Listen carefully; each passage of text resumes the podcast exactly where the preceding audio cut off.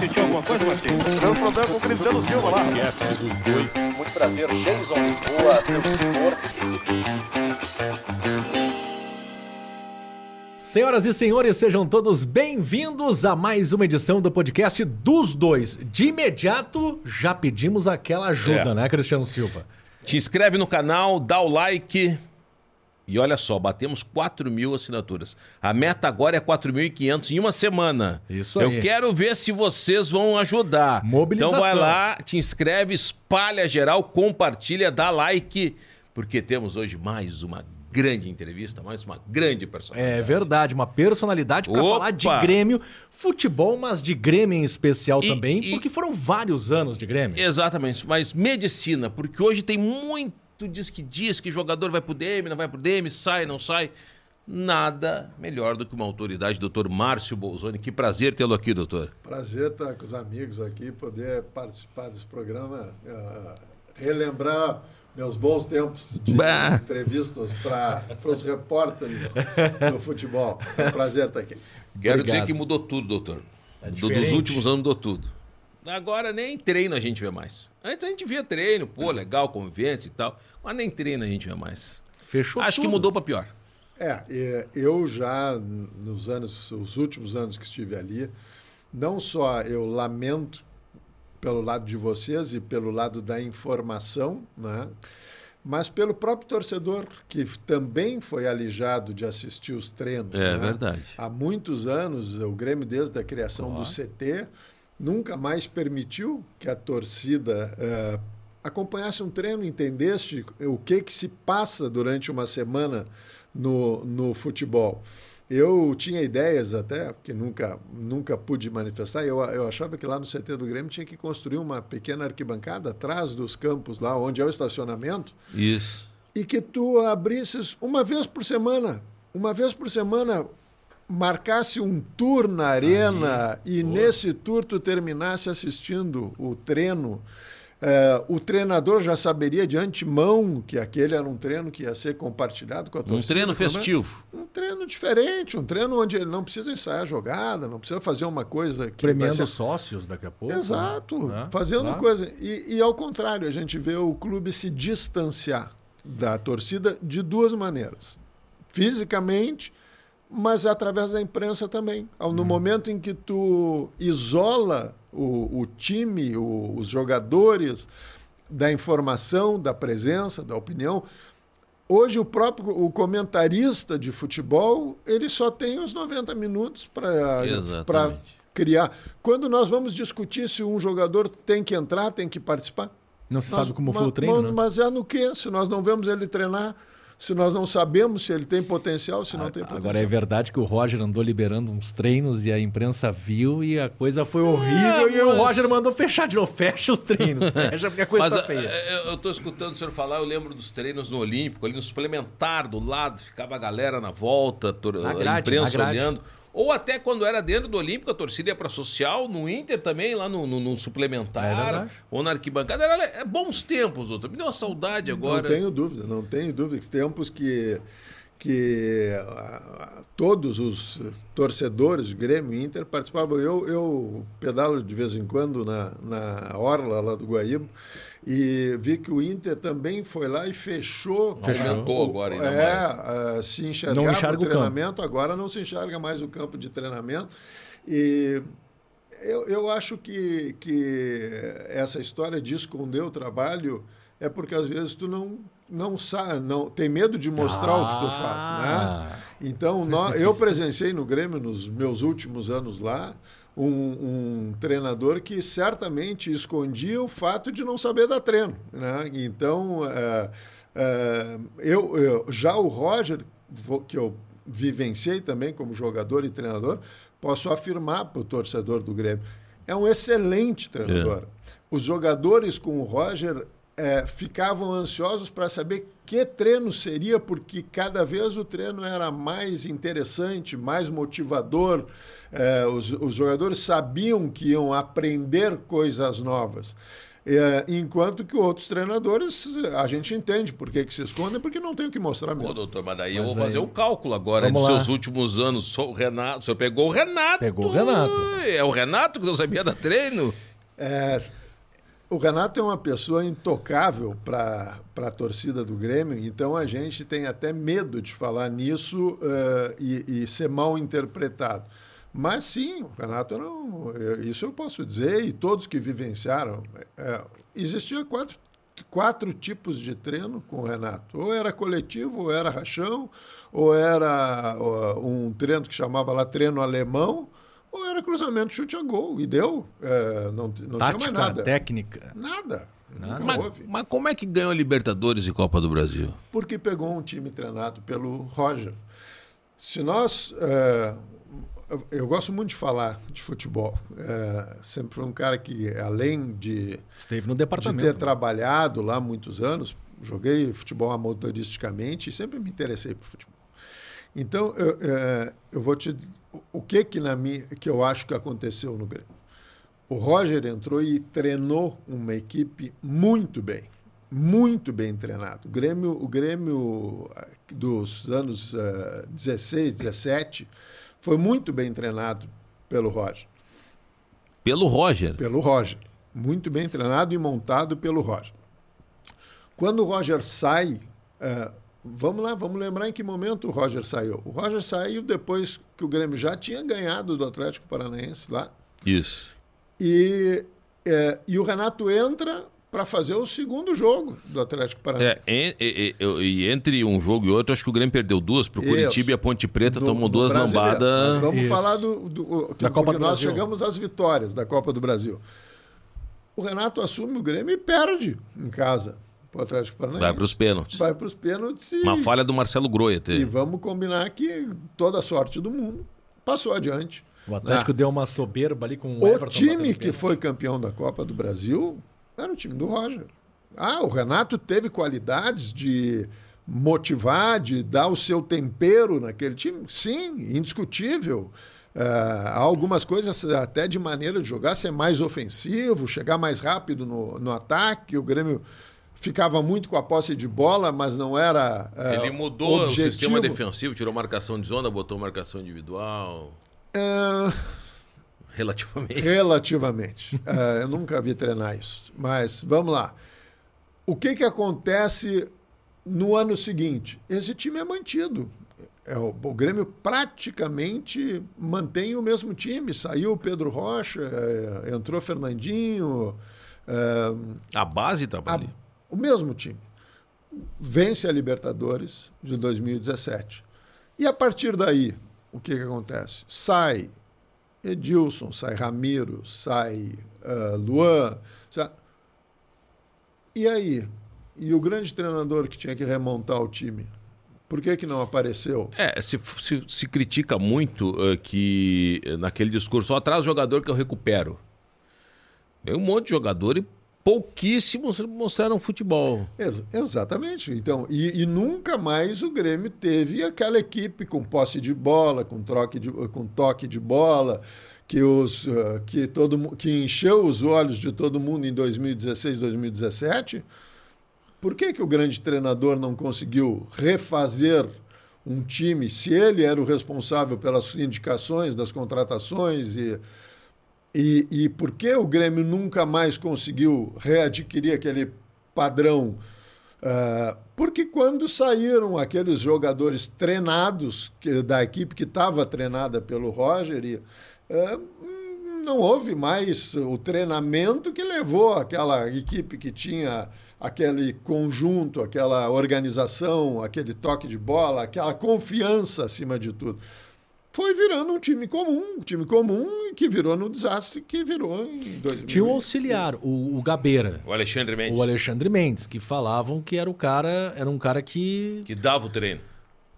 E- não, eu, eu- eu Por vou, ser- vou ter que ser incisivo. Isso é favor. uma absoluta falácia, uma absoluta mentira, um engano de quem não está assistindo treino.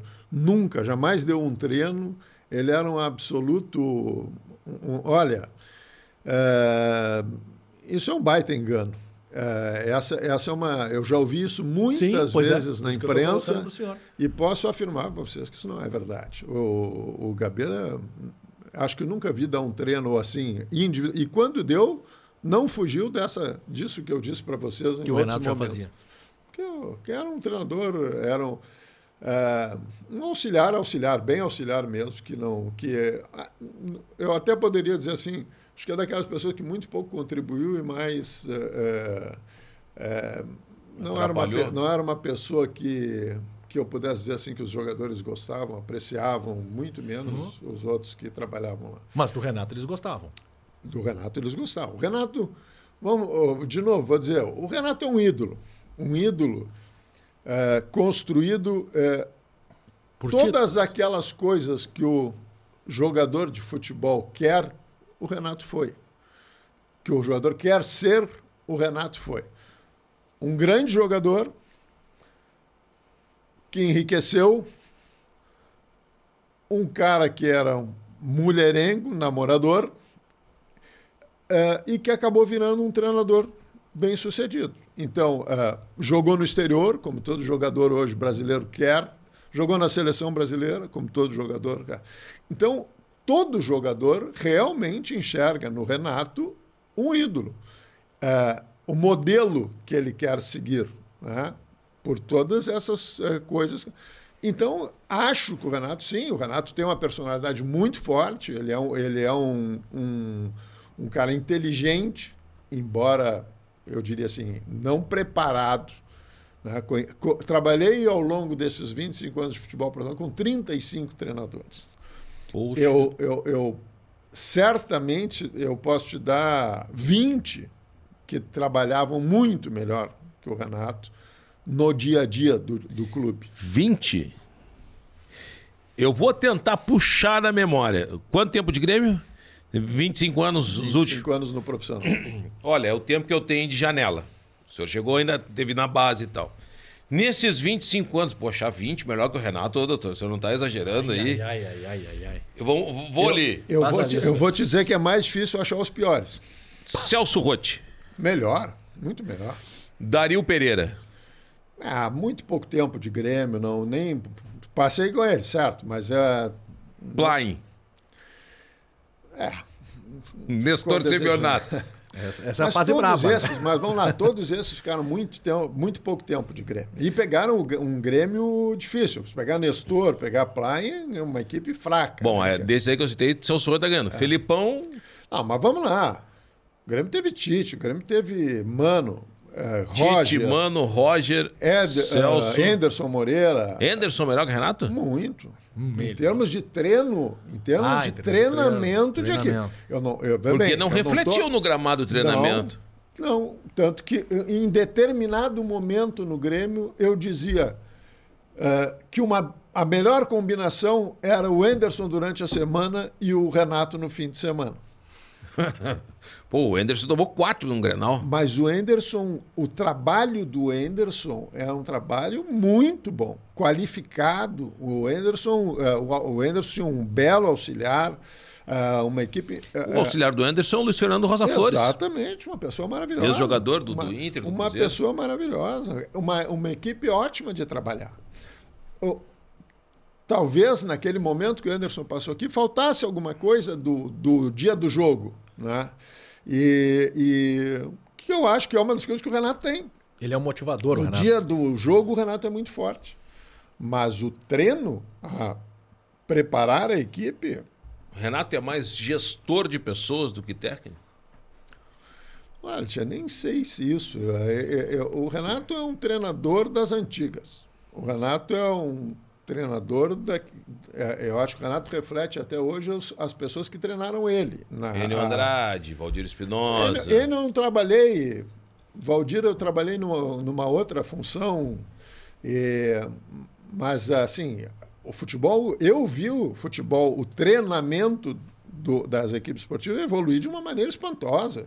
Ó, e, e- e eu não vi Eu, vê bem, eu pe- peguei o Renato três vezes. No Três vezes. Eu não, não, né, não vi evolução do Renato. É, e, e- e comparar assim, com um trabalho desses que outros que eu.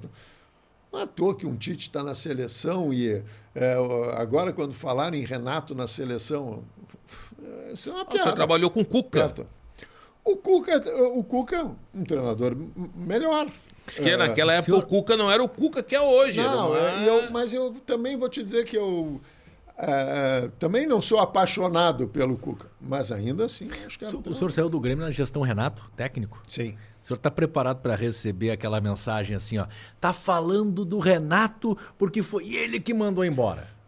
É, não tenho dúvida, não, não é por isso que eu estou falando, mas vem cá, a, a, o torcedor do Grêmio tem que ter olhos abertos. O, no, o nosso time foi parar na segunda divisão. Sim, sim. é um uh, fracasso total. Quem montou o time que foi parar na segunda divisão? Quem montou? Quem foram? Quem indicou aquelas contratações? Que, que a lista, a lista de contratações fracassadas do Grêmio de 2018 2019, 2020, pelo amor de Deus. É, é, eu, eu fui diretor de futebol um ano no Grêmio, em 1997. Quando nós erramos, e erramos, os salários eram irrisórios. O Grêmio fez contratações equivocadas aí que com salário de, de craque, de jogador de, de seleção brasileira, de jogador que está sendo vendido para o exterior.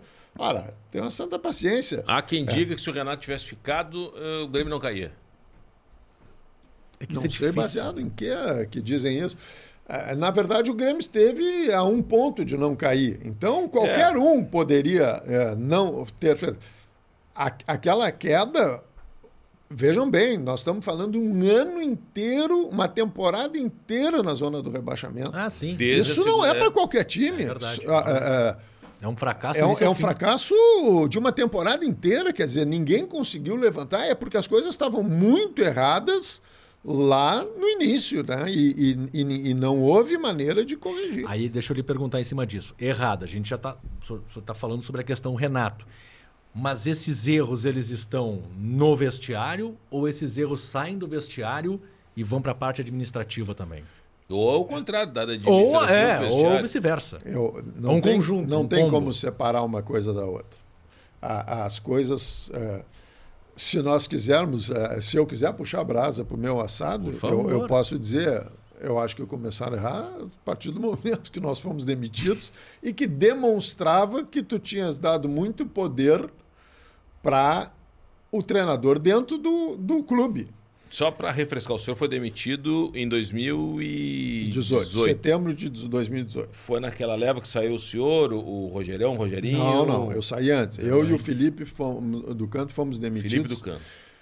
Uh, depois de uma derrota de um Grenal, bem típico do treinador da época. Sempre procurando alguém para ser o, a Bode culpa do, do, do mau resultado. Mas por que, que o senhor foi? É, não recuperou alguém a tempo eu, e botaram na conta? É, na verdade, começam. Houve muito diz que diz porque ninguém me disse por que, que eu estava sendo demitido. Né? Depois de 25 anos dentro do clube, não houve dignidade das pessoas que estavam na direção do Grêmio para ir me dizer por que, que eu estava Mas sendo quem é que demitiu o senhor? Uh, quem me comunicou foi o Duda uh, Cref. Duda Cref. Vice-presidente. Né? Vice-presidente. Mas mas deveria para você saber, eu estava de férias, eu estava de férias viajando Mas quando eu fui dá para demitir no, no, nas férias? RH, é, alô, RH. Não, não pode, tanto não pode que isso vai ser discutido no processo. Vai, vai ser... Foi para Praia de Belas, lá no nome da Capa vai, Preta. Vai aparecer no Praia de Belas, lá assim. É, porque as coisas foram conduzidas de uma forma é, desrespeitosa acima de tudo, né? Mas, mas vejam bem, é, é nesse aquele momento olhem a cronologia dos fatos. O Grêmio perdeu aquele Grenal, que era um Grenal do, do Campeonato Brasileiro tal, e aí nós fomos demitidos. Obviamente que, que é, nós tínhamos uma função lá dentro e que é, cumprimos um papel que eu acho que o Grêmio é, ressentiu a nossa saída. Óbvio que não foi isso que motivou as derrotas que vieram depois, mas a partir dali, o Grêmio perdeu a decisão da Libertadores em casa, a, a semifinal para o River. River né? uh, Na, naquele mesmo ano, o Grêmio sai fora da. perde a Copa do Brasil e assim vem uma sucessão de resultados uh, negativos. No ano de 2019, o Grêmio. E aí eu nem preciso relembrar vocês, 19, 20, claro. 21, o Grêmio só ganha galchão. Uhum. Né? Uh, e Grenal. E, e é, alguns granais, é. exato. E uh, um ano depois, uh, fechando o ano de 2019 sem ganhar nada, o, o Grêmio demite oito membros da comissão técnica. Sim. Né, para contratar o, vários membros da comissão técnica do Cruzeiro que tinha acabado de ser rebaixado. Será que era essa a solução que o Grêmio. Era isso que o Grêmio merecia? E buscar as pessoas que tinham sido acabado de, de levar o Cruzeiro para a segunda divisão. O preparador físico contratado era concunhado do Gabeira. Estava lá na seleção de Tailândia? da Tailândia. Concunhado não sabia ah, disso. Pois é. Então, Eu sei que ele vem da Tailândia, mas não sabia que é, tinha esse parentesco. Casualmente, por que, que foram buscar um, um, uma. O, o, nosso preparador físico era o Rogerinho, estava na seleção, seleção. brasileira. Isso. Era, é, eu não tenho dúvida de que um dos melhores preparadores físicos que, é, que o Brasil tem é o Macheridian, que está na seleção com o Tite, não Flávio é toa. É uma pessoa maravilhosa. O Flávio Macheridian foi buscar o Rogerinho para trabalhar com ele na seleção. O Grêmio se desfez desse preparador para ir buscar o, o preparador que estava lá na seleção da Tailândia, que ninguém nunca tinha ouvido falar. Que é com o cunhado do Gabriel, então. então. Então, o Grêmio se prestou a coisas que resultaram nisso. Então, se aí o Grêmio, o, o treinador de goleiros demitido já tem duas Libertadores e um brasileiro na. Aí não vai parar. não, e a Copa do Brasil enchendo o Grêmio também. É, exato. Então, é assim, é, é, é, isso que nós, que nós temos que analisar, entendeu? O, o, as decisões tomadas e respaldadas pelo presidente do Grêmio, que é, é são baseadas no quê? O Grêmio tinha uma comissão técnica raiz, criada dentro do Grêmio, vindo das categorias de base. O Grêmio tinha uma, uma comissão técnica que era é, é, fazia parte da história do Grêmio. Foi toda mandada embora. Por quê? Se eram vencedores mandamos para uh, embora a comissão uh, vencedora da Copa do Brasil, a comissão vencedora da Libertadores da América, de uma hora para outra essa comissão não servia mais. Posso falar então algo que isso foi dito também? Eu acho que aí cabe a sua análise. Doutor Márcio Bolzoni é nosso convidado. Te inscreve no nosso canal, ativa as notificações, deixa o teu like e teu comentário aqui. Bater a meta de mais 500 é, inscritos, hein? Para 4.500. Vamos bater essa meta, avisa todo mundo, avisa os é, concunhados, já que a gente tá falando sobre isso no programa. Passa ah, eu um fiquei vídeo essa aí, me caiu os buteados do bolso pros aí. primos, é, manda para todo mundo. Concunhado do Gabeira. Esses profissionais se acomodaram. Ah, ganharam muito e se acomodaram. E tem uma outra versão que depois eu quero colocar. Uma das versões que foram colocadas. Dr. Márcio Bolzoni. Eu não, eu não estava mais lá, não, porque em 2019 mais. eu já não estava Saiu no 2018. É, isso não é possível. Isso é uma desculpa, me desculpe, mas é, é, concordo, Eu concordo com o senhor. Uma alegação absurda. Né? Profissionais né? de qualidade. Profissional, como é que tu te acomoda? Eu sou preparador físico do Grêmio, eu vou me acomodar? Eu não. sou. Uh, vamos lá, o Rogério estava milionário para se acomodar? Não. não. Acredito que não. Claro que não. O, o, o, Rogerião foi ganhar muito mais dinheiro. Agora está ganhando títulos, do, do Palmeiras do que ganhando, ganhava no Grêmio. Uh, quem se acomodou? A nutricionista, que foi demitida. O, o João Paulo Fontoura, João Paulo Fontoura, assessor de imprensa. Não, isso é uma piada. Dizer que isso é uma piada. É, ou, ou eu fui aos 24 anos de clube, eu fui me acomodar, anos. não antes. É, tive momentos onde eu tinha é, muito mais tarefas é, antes do que. É, isso são desculpas. É, o Grêmio, na verdade, foi gerido, foi entregue. Aquilo que o Renato disse é verdadeiro. É, entregaram a chave do vestiário, deixaram o Renato mandar. Eu acho que o Renato era uh, muito influenciado por esse, pelo seu. Uh, auxiliar e que eu, e eu acho que ele contribuiu muito para que essas coisas andassem mal no Grêmio. Mas uh, não, não, é, é, a história, os anos que, pass que vieram a seguir mostraram o equívoco das decisões. Nada foi, nada foi mais esclarecedor do que os resultados do Grêmio. O Grêmio foi veio se desmanchando, o Grêmio veio uh, perdendo a sua qualidade, Desqualificando. desqualificando e está aí o resultado. Hoje estamos patinando numa Série B. Ô, doutor, Qual é não, e as demissões, inclusive, elas, o Grêmio abre a temporada com esses profissionais e demite Dias depois. no meio da pré-temporada. Isso ali é um absurdo. Isso é um. Isso tem detalhes também, né? O Renato vem para a apresentação do Grêmio. Ah, na manhã da apresentação são demitidos quatro. O fisioterapeuta, o Henrique Valente, a nutricionista, o professor Leandro e o Gobato. Dois eh, fisiologistas, a nutricionista e o fisioterapeuta. Aí o Grêmio se apresenta. O Renato vem na apresentação, não fala com ninguém, vai embora de noite, volta para o Rio, porque a primeira semana seria de exames e treinamento físico, então ele não fica em Porto Alegre. E no dia seguinte são demitidos Rogerinho, Rogerão, é, e não me lembro João mais. Paulo, assessor. O João Paulo, que Tá era, aqui o livro, que inclusive, era- na frente. que era muito amigo do Renato. Mas o Renato Mas o João Paulo foi uma cabeça que foi dada devido à confusão com o Noveleto, né? Sem que está relatado, inclusive, nesse livro sem aqui. o- nenhuma dúvida. É, o- o- o- Nessa, nessa aqui. O, no- na minha interpretação, ele foi moeda de troca. É. Ele, É esse o ponto que eu quero chegar, doutor. Aquele confronto Grêmio e Flamengo, que o Grêmio toca 5, o Flamengo toca 5 no Flamengo, foi 2018. No ano que o senhor foi demitido. Foi pela Libertadores ali. não, foi depois, foi, acho que foi 19, né? Não foi final? Eu não foi final, foi um Bom, eu confronto. já não estava mais. Não estava mais. Não. Porque ali, ali se criticava muito, o Renato também falava muito, cobrava muito do departamento médico. Que ele dizia, como é que o Jean-Pierre tem uma lesão de 35 centímetros, não sei o quê, não sei o quê, e não, não cura É, isso foi nunca. 19, eu já não estava mais. E foram no Flamengo, disse, ah, o departamento médico do Flamengo cura lesão muscular em duas horas e cheio de equipamentos. Foram lá visitar e analisar e não sei o quê. Aí o Grêmio vai para Maracanã tomar cinco. Outubro de 2019.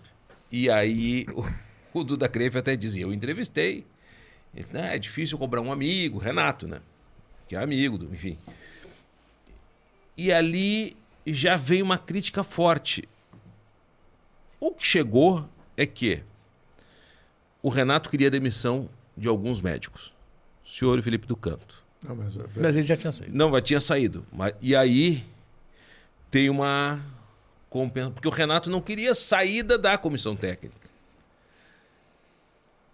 Aí vem a direção, "Não, nós te damos. a- já te adiantamos algumas cabeças, agora nós vamos cobrar a nossa. Não, eu acho que isso só é verdade. Aliás, só imagino, eu não tenho É, é, informação, mas eu imagino que isso seja só em relação ao João Paulo. O resto, toda a comissão, e, e isso eu posso te dizer de conversas com todos eles, porque nós conversamos, Claro. nós, nós ah, tivemos a oportunidade de conversar muitas vezes. A nossa conclusão, unanimemente, porque ninguém recebeu muita explicação por que estava sendo demitido. né? E, mas pelo andamento, inclusive, do- das pessoas que vieram a substituir, eu acho que o único que foi, então nós vamos demitir os que tu quer, queres, mas eu agora o João Paulo vai sim, deram a porque tinha cabeça. aquela, aquela, o Noveleto tinha pedido ao Romildo a demissão e o, e o Renato. O, o João Paulo sabe, ele já deve ter conversado Sim, com sim. vocês, que o Renato segurou naquele momento Tá no livro, a, no livro. a des- a demissão dele. E no andamento das coisas, quando ele disse, bom, então eu quero que demita é, sete. Tá bom, então vou demitir, Não, mas agora o João Paulo. Mas o vai. senhor acha que a comissão técnica foi um pedido do Renato também, a demissão? Acho, claro. Do Rogerinho, Rogerão? Claro, claro que sim. Quem, quem mais pediria? Mas por Não, disseram quê? que o CEO, disseram que nas contas do CEO eles estavam ganhando muito. Ah, tô, Rogerão. É, essa era uma Vou dar um exemplo, tá? Ah. Ah, Rogerão tá ganhando, o treinador de goleiros. Exemplo, o exemplo. Godoy. Ganha 100 mil, eu consigo um treinador por 50. Ah, o preparador físico, ó, cresceu, tá ganhando 100, ah, eu consigo um por 30, vem lá da Tailândia, meu concunhado. Concunhado, isso aí pra mim agora. eu não sabia também, tô sabendo agora. E, e- e fizeram esse cálculo. Eu também não. Daqui a pouco isso aqui é para consumo externo. Olha, para justificar. Ah, deixa eu até dizer assim, para não. é, A história do concunhado, eu, eu não tenho os, os, os dados da biografia dele para jurar isso. Isso foi uma história que eu ouvi. é, é, não vou jurar em cima disso, tá? Mas a história que eu ouvi era essa. Que era Sim, mas que ele era da Tailândia lá do vento. Sim, isso isso chamou atenção, porque Que era na uma pessoa Tailândia o absolutamente- futebol. Uma pessoa absolutamente desconhecida, né? Que se tem qualidade, estavam muito bem E, e não ficou né? muito tempo também, né? É. Ah, mas, a, a- mas a questão. ah, vamos lá, nós estamos falando do ano em que o, o presidente ia para as rádios e para a imprensa dizer que o Grêmio estava com superávit. As contratações de jogadores que vieram, vieram em cifras absurdas para a qualidade dos jogadores. Será que nós íamos abrir mão de uma comissão ah, vencedora, absolutamente vencedora, por questões salariais e que vão e, e, e, e- que nunca tinha foi mencionado isso Eh, e eu posso te afirmar posso te afirmar que certamente os salários deles estavam abaixo da média dos preparadores dos times de ponta Do mercado. do mercado posso te afirmar Mas o que que tava porque o Grêmio nunca, nunca valorizou os, o- os profissionais criados dentro do Grêmio. Toda vez que um profissional criado dentro do Grêmio foi substituído, o que veio vinha ganhando mais. E bem mais. Eh, o fisioterapeuta que foi trazido lá para o Grêmio para substituir o Henrique veio ganhando duas, três vezes o que o Henrique O ganhou. Henrique voltou agora, né? Voltou. Que sai ganhando três vezes mais que.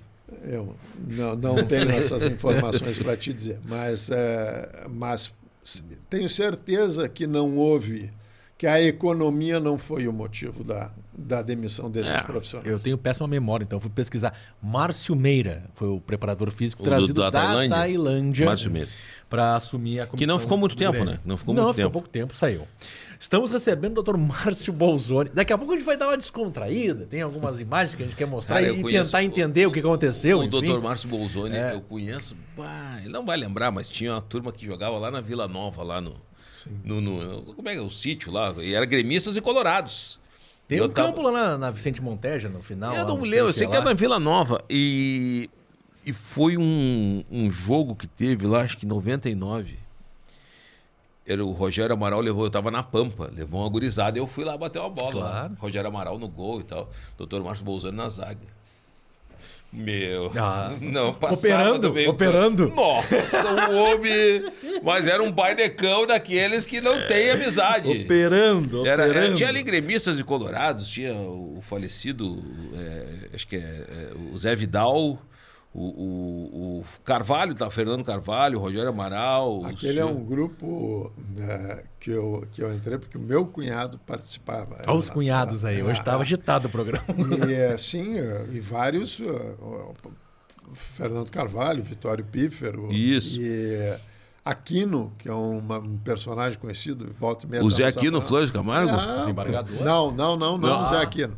O Aqui, como é o sobrenome? O Aquino que. que Ah, o Aquino do Grêmio? Do Grêmio, que Sim, sim. Ah, o sim, Adalberto sim, Aquino. Adalberto- Ah, da Adalberto Alberto Aquino. Aquino, Isso aí. claro, claro. É, era um grupo, ah, havia outros médicos, havia. Era um- era um grupo que reuniu muita gente. E, e aquele da Vila Nova eh, era, era. Como é o nome do. do aquilo pertencia a um dos membros desse grupo. E eh, tinha um rico campinho de É futebol bom 7 que nós campo. jogávamos lá. Uma churrasqueira, um Eu, galpãozinho. eu era um convidado eventual. Ali eu não era um participante do grupo fixo. Esse grupo, se, alguns membros se reúnem até hoje. É, eu, eu fui uma vez só. Não... Mas tem um Bolzoni no Inter, não tem? Hoje com um conselheiro. Sim, É um, seu parente? um- é, é o- um que é cunhado. juiz, ele, ele acho que ele é promotor, é, hoje já, já procurador do Estado, é, mas é um parentesco um pouco... Distante. O pai dele é para primo do meu pai. Ah, É, é a mesma família, sim, e, e- mas ele da vertente colorado. Essa história é até interessante. O meu pai, que é de Veranópolis, que tem 100 anos, meu pai. Não, Veranópolis, né? É o quê? Terra da longevidade. A, a tradição da terra da longevidade. É, o meu pai veio, a- foi levado a um jogo na, na- ali onde é o Parcão, na Baixada, que chamavam, né? para ver um Grenal, levado por um tio colorado. E, Assim, criança, tá? e criança. E aí ele assistiu o Lara jogar. Tá no hino E a partir daí ele se tornou gremista e o lado gremista da família veio todo através do meu pai Legal. por- em função do Lara. E Lara, 100 o craque mortal, E- e- sob o seu nome elevar. E como é que ele tá? Ele- Não, agora tá- Não, tá não, velhinho. não lembra, não é? Porque 100 Não, anos, pô, hoje- tem hoje ele já- Mas então o senhor- foi uma pessoa que contou senhor é gremista. É, eu imagino. O senhor é gremista graças ao Lara. Graças ao Lara. Muito Meu bom, hein? pai assistiu o Lara jogar. Já já a gente continua com é, o bate-papo com o Dr. Márcio Bolzani, nosso convidado. E olha, falamos e estamos falando e é, e é tenso. Nós não chegamos é, na metade. É denso. Vou mudar o T pelo D. É bom, é um denso. Assunto denso de Grêmio. Eu já quero botar daqui a pouco a gente vai botar uma imagem para perguntar pro Dr. Márcio Bolzani o que que aconteceu, mas e foi agora diretor de futebol. Executivo na época, não. Só diretor. Não, eu fui, o, eu fui o primeiro diretor de futebol remunerado do Grêmio. Olha aí. Então, daqui a E pouco- talvez, talvez um dos primeiros no Brasil. Daqui a pouco Acho a que gente, daqui a pouco Acho a gente vai explorar mais isso. Mas antes vamos agradecer aos nossos anunciantes. Brilhando na tela aqui, Matheus. O Gui hoje está de folga. Hoje é com o Matheus, que está dando hein? nosso suporte para nós aqui, como Garimpos, que dá suporte para a gente manter o nosso canal. Muito obrigado, Robson Medeiros. Gremista. Gremista. Tá É, atento. Deve estar Tá atento ao atento. programa de hoje, né? Sempre está atento a todos os programas, mas ao de hoje em especial, porque estamos falando muito de Grêmio com o Dr. Márcio Bolsonaro e a Garimpos é parceiro é, do, dos dois, ótica e joalheria ali no Calçadão de Canoas, Cristiano. Calçadão de Canoas. Ah, Não é só uma loja, tem depois a galeria. Qual é o nome da galeria ali? a Galeria São Luís. Tem mais duas ali dentro. Na então, descida do trem da estação Canoas ali. óculos no calçadão. Ali tem desconto, bah, bacana, óculos de sol, óculos de grau. Quer uma joia, uma aliança, o Jason perdeu a dele. É, tive que comprar. E fui Uma lá comprei. aliança, uma joia, um relógio, vai lá na Galeria São Fui Luís. lá Ali e fiz um é negócio mais- bom.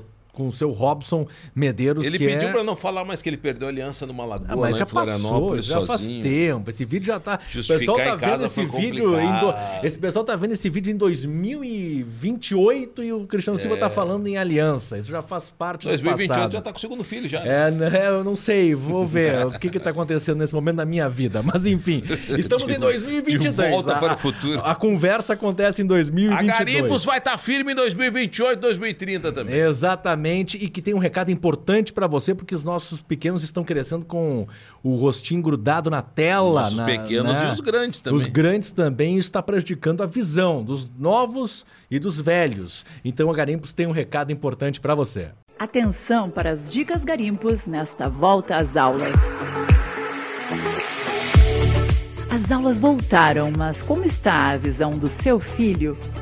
Confira as dicas da Garimpos e ajude ele a melhorar o seu rendimento escolar. Seu filho costuma esfregar os olhos ou piscar excessivamente para ler, estudar, usar o computador, jogar videogame ou assistir TV?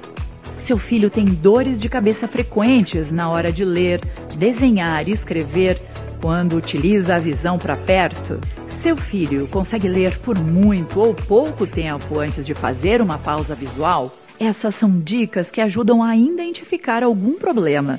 Mas se você tem alguma dúvida, nós podemos ajudar com a melhor solução oftalmológica.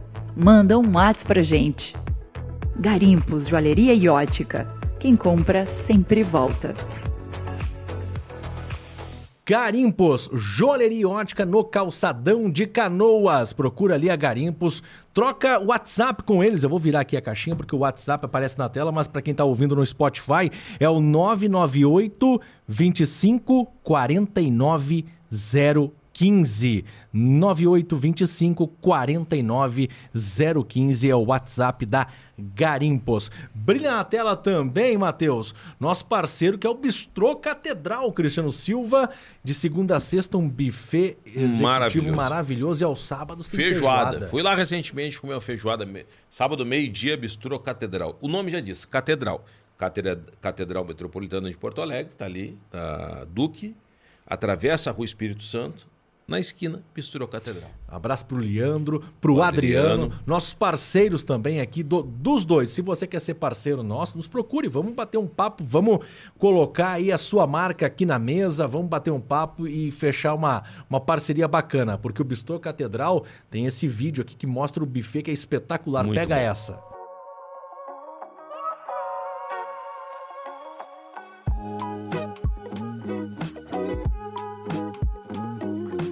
Bistrô Catedral, como disse o Cristiano ali do lado da Catedral, no centro histórico de Porto errar. Alegre. Não tem como Não errar. tem como errar.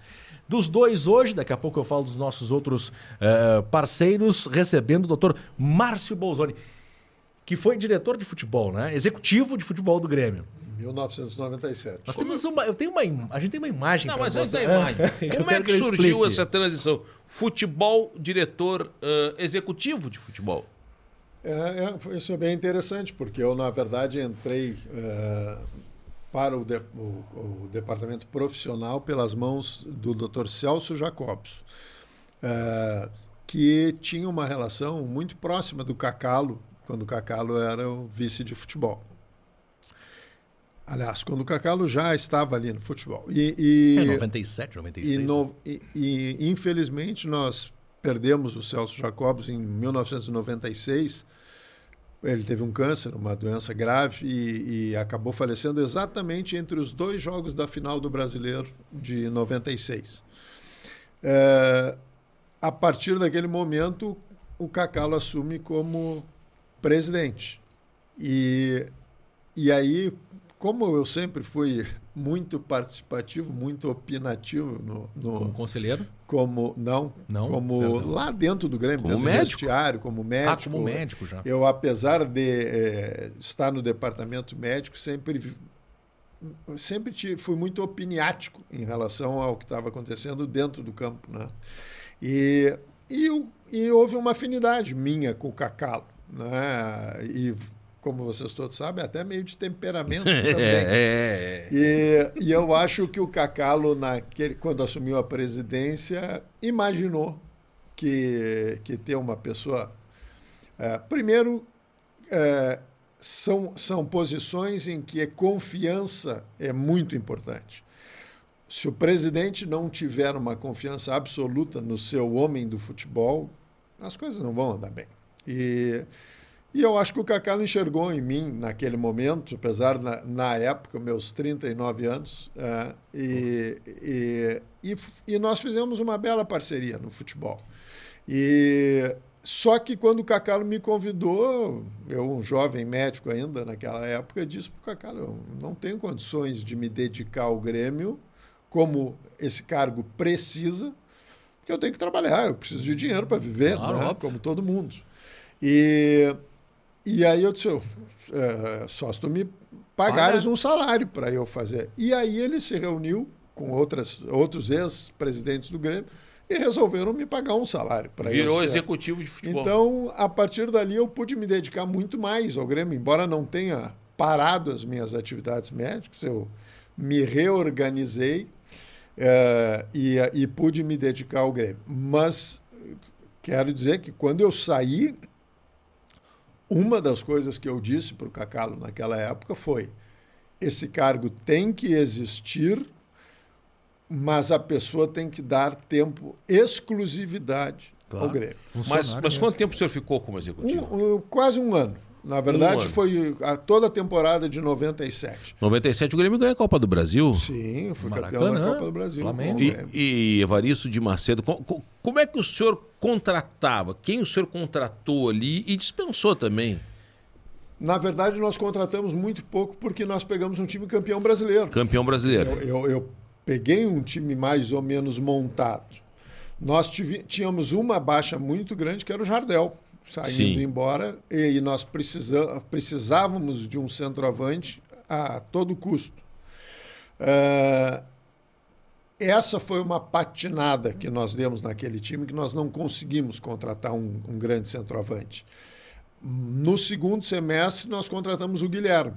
É, mas no início ali, nós fomos fazendo contratações que algumas hoje são tratadas até como brincadeira. O Maurício, não sei, lembram, um, um jogador que veio do Santiago de Compostela, foi uma indicação. é, que nós, na época, chegamos a tomar informações com o Abel. O Evaristo procurou o Abel, porque o Abel tinha treinado esse jogador lá O Abel no Braga. Santa Cruz. É.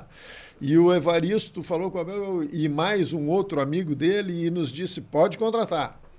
Esse Maurício, o que, que é atacante? Era um atacante, um, um- um atacante forte, rápido. E nunca tínhamos visto jogar. Quer- quer- Vê bem, 97. Vamos voltar a 97. Ah, ah, não ah. tinha internet. Não tinha, assim, não tinha. Não tinha o facilidade Google tem, gente né? botar Hoje, lá Se eu e. botar aqui, eu vou encontrar. nós, nós, exato. E, e não sei se tu vai encontrar. Vou pesquisar aqui. Esse Mas- Maurício talvez não. Mas Ou pelo menos imagem dele jogando, eu não sei se tu vai encontrar.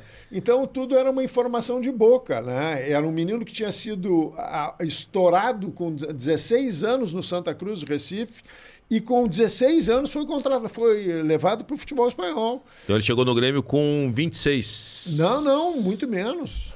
É, não- muito menos. Ele era, ele não ficou muito tempo. É, na verdade, ele não era um jogador que, que se imaginava. né? Certo. E então essa foi uma contratação que não deu certo. É, eu trouxe, nós trouxemos o Marcos Paulo, que era Marcos um centroavante do, que tinha sido goleador do campeonato catarinense.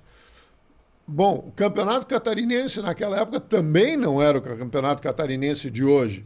Os times de Santa Catarina naquele momento tinhão muito pouca Se o Marcos expressão. Paulo veio no Joinville, Eu nem me lembro. Quem, vou te dizer, quem me trouxe a indicação do Marcos Paulo foi o Chico Espina. Chico. O Chico Espina, naquele momento, estava tentando uma, empresariar alguns jogadores e nos deu a indicação e eu insisti com ele naquela época. Eu digo, eu, eu quero uma fita, era videocassete. Ah. né? Eu quero uma fita para ver os lances. Não me traz fita de gol, porque eu não quero ver gol. Gol, todo mundo tem fita de o gol. jogo. Eu quero ver ele jogando, uma partida dele. Não conseguiu e nós tínhamos um problema. Nós tínhamos uma- um prazo para inscrever para Libertadores, que era nos primeiros dias de janeiro, ali, o, o fim de janeiro, nós já tínhamos que apresentar a lista dos inscritos para Libertadores. Então nós fizemos contratações a toque de caixa. O mercado para centroavante estava horrível, né? E foram contratações que não- não deram certo, ou Mas pelo menos tinha- não eram. Embora frise-se, Marcos Paulo atuou no Maracanã na final Campeão da, da Copa do da Brasil. Copa do Brasil contra o o Mas Flamengo, tinha um né? vice-presidente político ou era só o Sim, senhor? era o César Pacheco. César Pacheco. Vamos- Mas olha, campeão da Copa do Brasil Claro, no Maracanã, meu. 97. O João Antônio.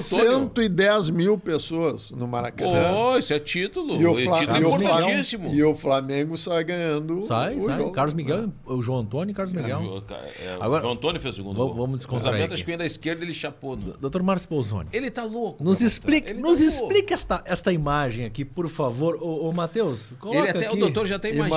Imagino qual é a imagem. Eu quero entender o que, que acontece. A imagem não tem uma qualidade muito boa, né? Mas a gente conseguiu Esse essa com a jaqueta imagem. do Grêmio é o senhor ali, o seu confete. Esse é o senhor? Com o que restava de cabelo ainda. né? Eu- isso acontece em 1999, Grêmio decidindo a, a Copa Copa, Sul? contra O Paraná. o Paraná no Couto Pereira. Era o estádio do Curitiba. É, e- isso é um episódio, uma história longa, mas Estamos é, aqui. Estamos pra- aqui. é, mas, mas ela começa, o Grêmio Aí o senhor já é- volta a ser médico. Aí eu já estava como médico de novo, o presidente Guerreiro, o Grêmio estava na gestão do presidente Guerreiro, Celso Roth, treinador, e nós estávamos eh, jogando essa segunda partida e o Paraná sai ganhando o jogo 1 a 0. E, obviamente, isso ficou um clima muito tenso ali no, no reservado e tal. E, e um jogador do Grêmio bate de cabeça e fica caído em campo. É, o nome dele era aquele lateral que imitava passarinho. Que eu... Zé Carlos. Zé Carlos. Que o Zagallo de- Lateral dizia que direito. Pra Copa. imita o Cafu. Boa, seria isso. O Zagallo diz Mas, pra é, ele, né, que se tu imitar o Cafuto, tá feito. Pior que ele Ma- inventa parceria. Não, Mas eu lembro, o, mas essa o, imitar o o Zé. Carlos cai, São Paulo, acho. o Zé, o Zé Carlos cai em campo e fica caído. Vê bem, a regra de hoje Ah, me é. permitiria invadir o É campo, verdade. entrar no campo Sem e atender sem autorização médica. Naquele momento não havia é, é, essa, esse regramento e eu fiquei na beira do campo esperando e o juiz não parava o jogo, não parava o jogo, não parava o jogo. Quando ele parou e eu pude atender o jogador caído, que tinha batido de cabeça, eu, ao entrar, eu disse, tu já tu tinhas que ter parado o jogo, ele bateu de cabeça e tal, e ele eh, me xinga. Né? E, e nisso o Danley era o goleiro, o Danley toma as dores do xingamento que o juiz tinha e começa a, a discutir com o juiz. Nem gosta de confusão, né? E aí eu viro uh, pro Danley e, e num palavreado de futebol, tá? Eu digo, Danley, deixa esse FDP porque ele vai acabar te expulsando. Né? E o... E o... E eu tô ali atendendo o Zé Carlos e esse juiz, e claro, os nervos já estavam aflorando, pero esse juiz vem e para do meu lado e diz, é, com todas as palavras, embora eu vá usar aqui a, Claro. as iniciais, ele disse FDP se eu fosse filho da tua mãe. Quem é o cara aí, Eu estou buscando. nome Carlos aqui. Meira. Falaste em Meira, casualmente é o mesmo sobrenome. do- Carlos E esse cara... E aí eu... A- aqui tá Oswaldo Meira. Ou se for, pode ser Oswaldo. Tá, Oswaldo Meira Júnior. É. Ah, Oswaldo Mena Júnior. E aí eu. Mas ele não era. Oswaldo Meira Júnior, eu acho que era um juiz que era mais eh, qualificado. Esse era um cara lá de Santa Catarina que não era. Nunca tinha aparecido. Isso, Nossa. catarinense. Arthur Catarinense, Oswaldo Meira Júnior. Eh, e aí, nesse momento, o sangue ferveu, e mas eu não respondi. E ele veio e repetiu de novo. Quando ele repetiu a segunda vez. Aí a gente viu isso aí. O Bolzoni, o o sangue italiano ferveu e, e Você aí, eu, Como é que. e aí eu fui, Isso aqui é uma loucura, eu porque fui olha. pra cima dele. É, Aí, é, esse momento da foto é o momento em que ele tentou me dar um chute e aí eu levantei as pernas dele e, e resultou nisso aí. O senhor tinha, Mas- alguma, o senhor tinha alguma técnica? Trabalhava? Artes marciais, alguma coisa assim, né? É, briga de várzea. a técnica era. era ah, mas, mas resultou nisso aí, mas isso aí me gerou tanta incomodação, tanta incomodação Ah, vai a dentro do. Grêmio. Ah, dentro do Grêmio? Dentro do Grêmio. É, é, o, o, o resto, na, na CBF, no resto foi de menos. Ah, é? Que a, a, a incomodação que isso me gerou foi dentro do Grêmio. Porque aí houve. Vê bem, desse- o Grêmio perde esse jogo e aí se cria um clima muito ruim dentro do Grêmio. Inclusive, al- algumas pessoas querendo atribuir. O Grêmio já estava perdendo 1 a 0 e o jogo terminou 1 a 0 Mas se criou um clima de que eu tinha causado um tumulto, uma situação que, que não foi Mas o Grêmio é campeão da Copa Sul. Como foi um, lá, um a 0 aqui, um a 0 lá, houve um terceiro jogo. Ah, E o terceiro jogo também foi no Paraná. Foi no Paraná. engano, E o Grêmio venceu, acabou vencendo. Foi no Pinheirão daí? não- É. E o, mas, eh, em função disso, o presidente Guerreiro resolveu que eu deveria. eh, que eu não deveria trabalhar em campo mais. Então ele me deu uma punição interna muito maior do que a da CBF. CBF foi o quê? Porque a CBF, com o que foi exposto no julgamento, vê bem, esse, esse árbitro tinha no seu currículo uma agressão a um treinador. Ah, ele, histórico. ele- ele ele já tinha um histórico de, de ser uma pessoa mal educada. E, e- quando houve. Eu fui julgado por sete juízes. Eu fui para o pleno do, Do STJ do, do. STJ. E o juiz que me pediu a maior pena me pediu 40 dias. E, e, e três me absolveram. Para ter ideia, três me absolveram. Mas o, o presidente do tribunal, naquele momento, acabou me dando 40 dias. A repercussão na imprensa gaúcha foi tão negativa da minha baixa punição, porque eles tinham feito tanto alarde que eu Esses ia- jornalistas, Aí, sair. a IVE, a IVE. Mas, é, é- mas foi verdadeiro. E, e- e muitos diziam que eu ia ser banido do futebol, que era, era uma punição que nem existia. Que não existia essa, essa possibilidade de eu ser banido do futebol.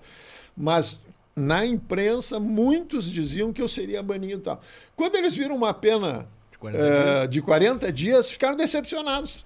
E aí isso gerou um segundo julgamento.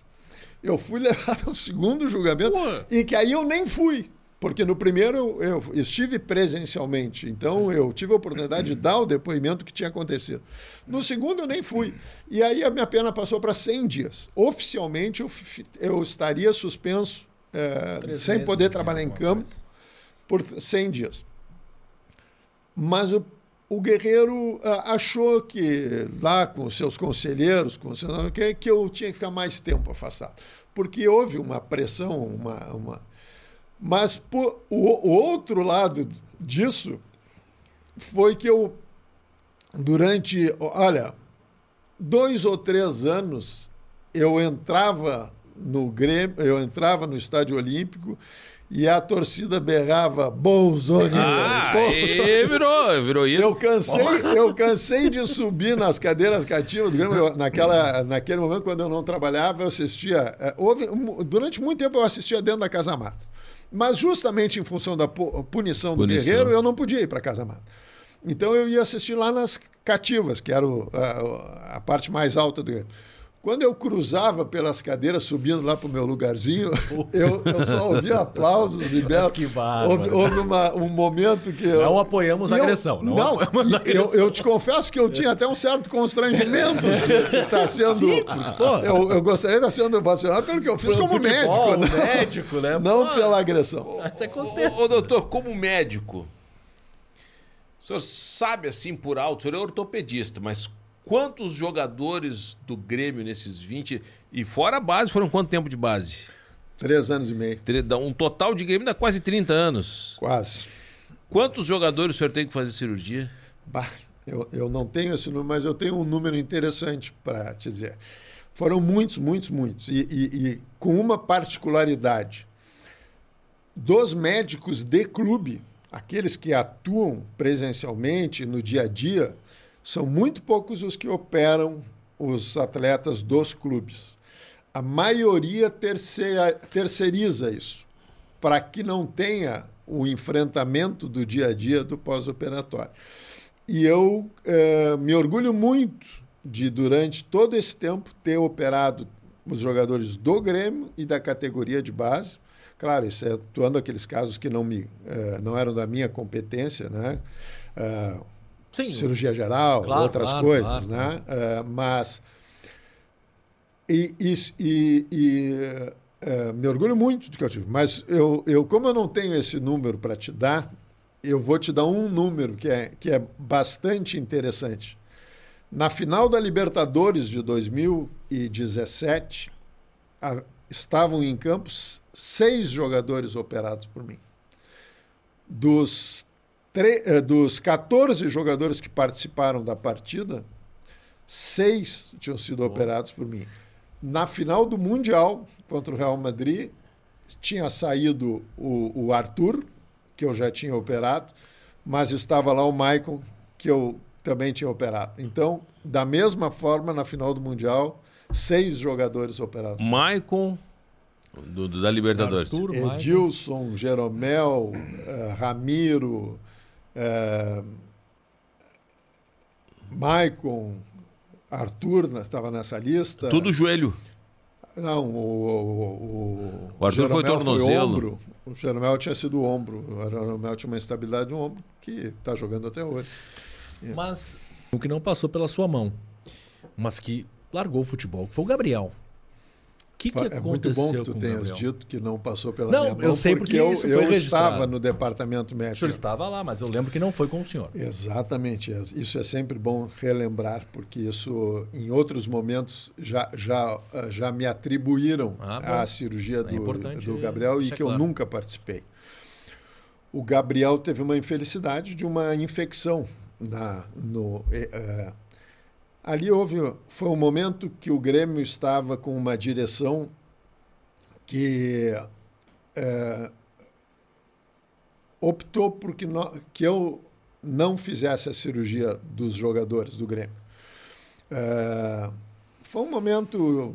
É, logo que entrou o doutor Fábio Koff de volta, se criou um, um, instituto de saúde, não me lembro bem o nome que deram, foi um, uma situação toda. Ah, eu lembro, e era um médico pneumologista do Dr. Fábio Koff que ah, foi para liderar. Exatamente, eu exatamente. fui naquela na coletiva no Mãe de Deus e que gerou uma polêmica que ele disse que os jogadores não tinham prontuários e não tinham históricos, que estava tudo esculhambado, que ele ia organizar. Ele durou, acho que uma semana, eu acho que durou esse.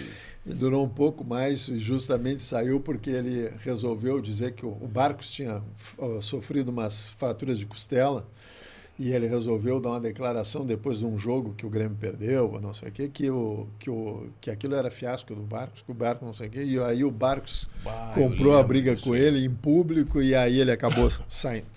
Mas ele, logo que entrou, é uma pessoa que nunca tinha vivido futebol. Exatamente. Né? E, e foi para lá. Era médico particular do Dr. Koff. Sim, tinha operado o Dr. Koff do, do câncer dele de Isso. pulmão. E e, esse, é, e eles resolveram fazer uma grande inovação lá, que, a meu modo de ver, é, não era compatível com o futebol, não era para aquele momento. Tanto que não deu certo, não evoluiu, foi se desmanchando a, a, em poucos meses. Exato. Tudo que, que, que foi anunciado se desmanchou e voltou tudo ao que era antes. Né?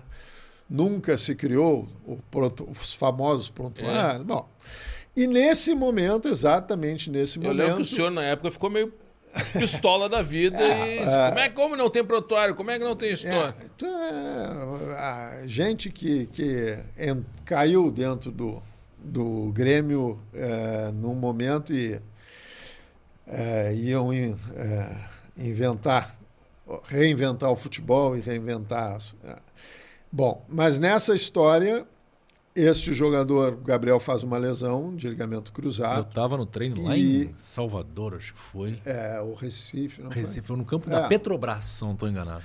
Eu não estava. E, e esse jogador chegou com a lesão e uh, acabou sendo operado por outro colega, um dos que era membro dessa, dessa direção. E ele teve a infelicidade de ter infecção, e aí as coisas evoluíram de forma desfavorável uh, e acabou redundando numa lesão, num, numa, numa evolução grave, muito grave, e que o jogador acabou uh, incapaz de jogar futebol. É sou, bom, sou um leigo, então vou lhe perguntar. Infecção é erro médico ou infecção é do paciente? Nenhum nem outro. Uh, infecção, ela pode se dar uh, por várias causas, mas estatisticamente uh, um grupo uh, terá infecção, né? Pode variar de 1 a 2% de pacientes Puxa, operados. Então foi um azar. É. O problema está um pouco na no, de, da forma como tu tratas essa infecção. Né? É, a infecção é um evento que pode acontecer, mas a forma como tu trata a infecção é que pode determinar a evolução desfavorável ou favorável.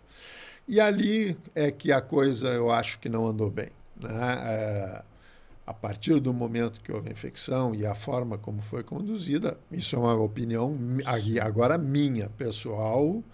É, é, embora tenha acompanhado, né, não fui em nenhum momento o médico assistente, o médico que conduziu esses tratamentos, porque eu tinha dito para o Gabriel, o Gabriel sabe disso, de que não fosse eu que fizesse a cirurgia, eu não me envolveria no caso dele. No pós? No, em nada. Em nada. Mas tinha alguém do Grêmio envolvido? Tinha. Quem? Um dirigente da época.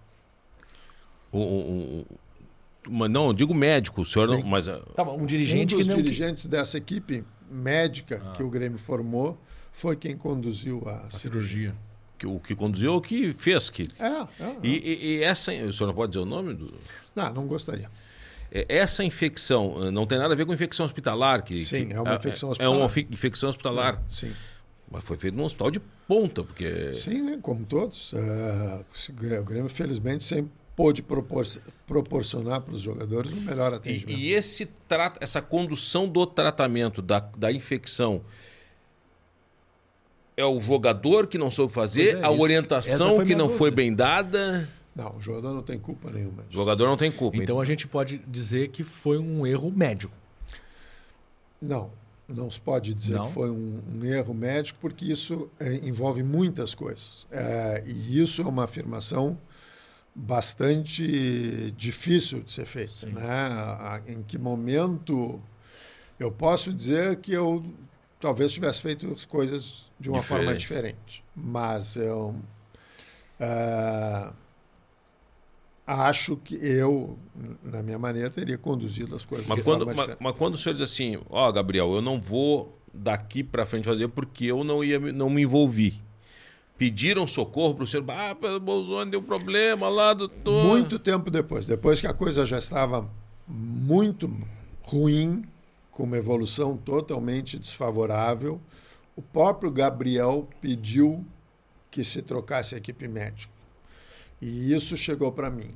E aí eu optei que ele fosse buscar recursos em São Paulo, com daí sim por um profissional porque justamente eu não queria que, que se confundissem as coisas. Que a Sim. partir daquele momento, eu assumindo o caso, fossem dizer, ah. não. Ó, o senhor sabia que não ia voltar a jogar bola? Sabia. Mas e por que, que eh, o Grêmio trancou as sete chaves? Não permitia que os médicos falassem? Uh, para o Gabriel não podia em nenhum momento da entrevista falar por que, que não se colocou. Eu acho que não houve essa proibição vinda de cima, não. É, uma das coisas é porque os cirurgiões envolvidos, o, o, o cirurgião envolvido no caso fazia parte da direção. Então a direção, obviamente, protegeu ah, naquele momento o, o, cirurgião. Inclusive renovando o contrato do Gabriel. Inclusive, é, em algum momento, já com o presidente Romildo, uma vez eu fui consultado sobre o que deveria ser feito e eu aconselhei ao presidente que renovasse os contratos com o Gabriel de forma que ele tivesse amparo dinheiro. e e que aquilo não terminasse num processo judicial porque é, seria muito difícil imaginar que aquilo não fosse evoluir para uma demanda judicial de, de em função da evolução Seria uma indenização. Ainda não pode? Ainda não pode? Acho que já não tem. Já não tem mais? Já não tem mais. Te... Já passou o prazo. Eu tenho uma dúvida. Por que, que ele. O que, que é. É uma infecção. Tá, tudo bem. Eu, eu digo para o senhor dessa forma porque realmente eu sou um leigo no assunto. É uma infecção. Por que, que ele não conseguiu voltar a jogar bola? O que, que aconteceu? A presença de bactérias na, numa articulação é algo muito danoso para a cartilagem articular. Uhum. E, o, e essa evolução com, com infecção acabou machucando a cartilagem do Não Gabriel. Não tem como trocar nem nada. E aí o joelho entrou num processo de desgaste e aí ele não tinha mais condições. De... Deixa ele falar uma pergunta de leigo também. Células tronco seria a solução? Hum, não. Nada a ver. Nada mesmo. Quem é que deu a notícia para ele que ele não jogaria mais bola? Ah, é, isso não foi uma notícia pontual, né?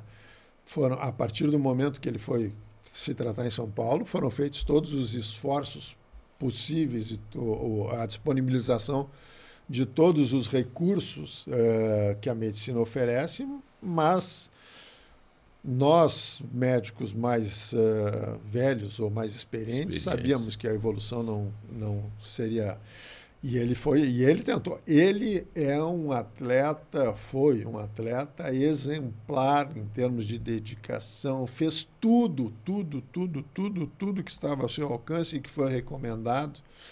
Uh, o doutor Felipe do Canto foi a São Paulo acompanhando o o Gabriel, Gabriel, se não me engano, 12 vezes, uma coisa assim. Nossa. É um número, é um número é, muito que também vai aparecer lá na Praia de Belas. É, eu também. Porque, Vamos trazer por- aqui também. Porque essas Quando a coisas ação do todas... doutor Felipe, ele deve ter uns 15 anos de Grêmio. Acho que o senhor vai levar. O senhor Olímpico não foi entregue ainda, o senhor vai levar o Olímpico. Não, verdade, não. é, é, eu, eu- esse é um assunto que me chateia muito, porque é, sempre parece que eu, eu até gostaria de aproveitar esse espaço para dizer isso. Que o torcedor gremista não confunda gremismo com um profissional que atua Exato. dentro de uma empresa. Claro. Na verdade, a ação que eu tenho contra o Grêmio é sobre direitos trabalhistas, coisas que uma empresa deve aos seus funcionários, aqueles que trabalham com carteira assinada, com eh, eh, regidos pela CLT, e que há compromissos, há, há regramento das relações entre um- uma empresa e um empregado. Tem nada a ver com torcedor, com Direito paixão, com claro. ah, e, então, quando eu menciono essas coisas, é, é, é, não há que. Há, eu tenho, obviamente, é, mágoas muito grandes com as pessoas que dirigiam o Grêmio, que são as mesmas que dirigem hoje ainda. É, Mas isso com não- todos eles ali, Romildo, da Crefe, Oderich, com um conselho de, de, de, de gestão. Sim, porque eu acho que omissão é uma forma é, é, também de agressão. Né? Mas ninguém votou favorável, porque pelo que a gente sabe, ah, vai a votação. Essa cabeça vai doutor Bolzoni. Sou contra, sou a favor, sou contra. Ninguém me disse isso. E, inclusive, a pessoa que foi me comunicar da missão, que era o Duda Crefe, era uma pessoa que eu conhe... também que eu conheço desde a juventude. Acho que até por isso que de- deram essa A missão. para o Duda. Ah, Ah, e eu, espinhosa, eu não tenho nenhuma dúvida que o Duda estava constrangido, mas eh, eu acho que ele tinha outras maneiras de manifestar o constrangimento dele e não acatar a- aquilo que estava sendo ah, uma decisão tomada por um funcionário eventual do Grêmio, que era o, o, o- o Renato vê, vê bem. eh, acho que haveria outras formas, ah, inclusive de, de se o problema, se havia um problema comigo com o Renato, que eu nunca tive conhecimento, volto a Mas frisar. o Duda eu jamais disse- tive um problema com o Renato. Eu nunca tive uma discussão com o Renato. Eu nunca tive. O, o Renato nunca me peitou, nunca veio contestar uma decisão, nunca veio me dizer que estava em desacordo com a decisão que o departamento médico tomou em algum momento daquelas das três passagens do Renato. Volto a, a dizer. Quer dizer, o que eu até hoje não sei o que pode ter acontecido para que num determinado momento um, um jogador que eu, peguei, eh, que, eu, que eu conheci quando eu trabalhava na categoria de base, o Renato jogava no profissional do Grêmio. Então, Aí, o senhor deve ter tratado ele quando ele veio pro profissional pela segunda passagem, na década de 90 ali. Ah, não, eu não, Ah, não? peguei o, o Renato como atleta no profissional, não. Ah, na segunda passagem eu estava na base e ele Ah, estava ele estava no, no, no profissional. Mas, eh, mas isso, então, assim, eu não, não, eu não acho que eh, se houve algum voto, eh, alguma manifestação contrária à nossa demissão, a minha e a do Felipe, ela não se fez ouvir e, e- e- e nesse momento eu acho que Ali o diretor médico não era o Dr. Saul Berchevsky? Era, mas eh, acho que a participação ele chegou a dar ele chegou a dar declaração dizendo que ele não tinha sido consultado. É, é estranho numa no, tu imagina num- numa organização onde tu tem um diretor de um departamento e que se demite os funcionários e o diretor não foi con- consultado ou comunicado. Mas isso é o reflexo do que se vivia lá. Eh, eu posso chegou contar um o- episódio folclórico, folclórico para tu ver o que acontecia dentro do Grêmio, que em determinado momento se resolveu, através de reunião do André Zanota com o Renato, com, a- eh, se achou que, que, que podia estar havendo algum um- uma dificuldade de comunicação para que os dirigentes ficassem sabendo as informações do departamento médico e, e que às vezes uh, o Renato estava comunicando, mas o diretor de futebol não sabia que o fulano tá, ia ficar fora do jogo. Blá, blá, blá. Então se criou um grupo de WhatsApp lá para que essas comunicações, tudo que envolvesse, fosse chegasse nos diretores de futebol, no presidente, no Renato, no auxiliar do Renato, no preparador físico, nos médicos e uh, no André Zanota, que era o, o, executivo. E aí lá pelas tantas nós percebemos que o, que o diretor médico não estava no grupo. Que era o Saul? Que era o Saul. E aí o Felipe, que naquela época estava coordenando o departamento, foi perguntar para o Zé olha, tem que botar tá o diretor faltando médico. e o, o, diretor médico não, não, não é para botar.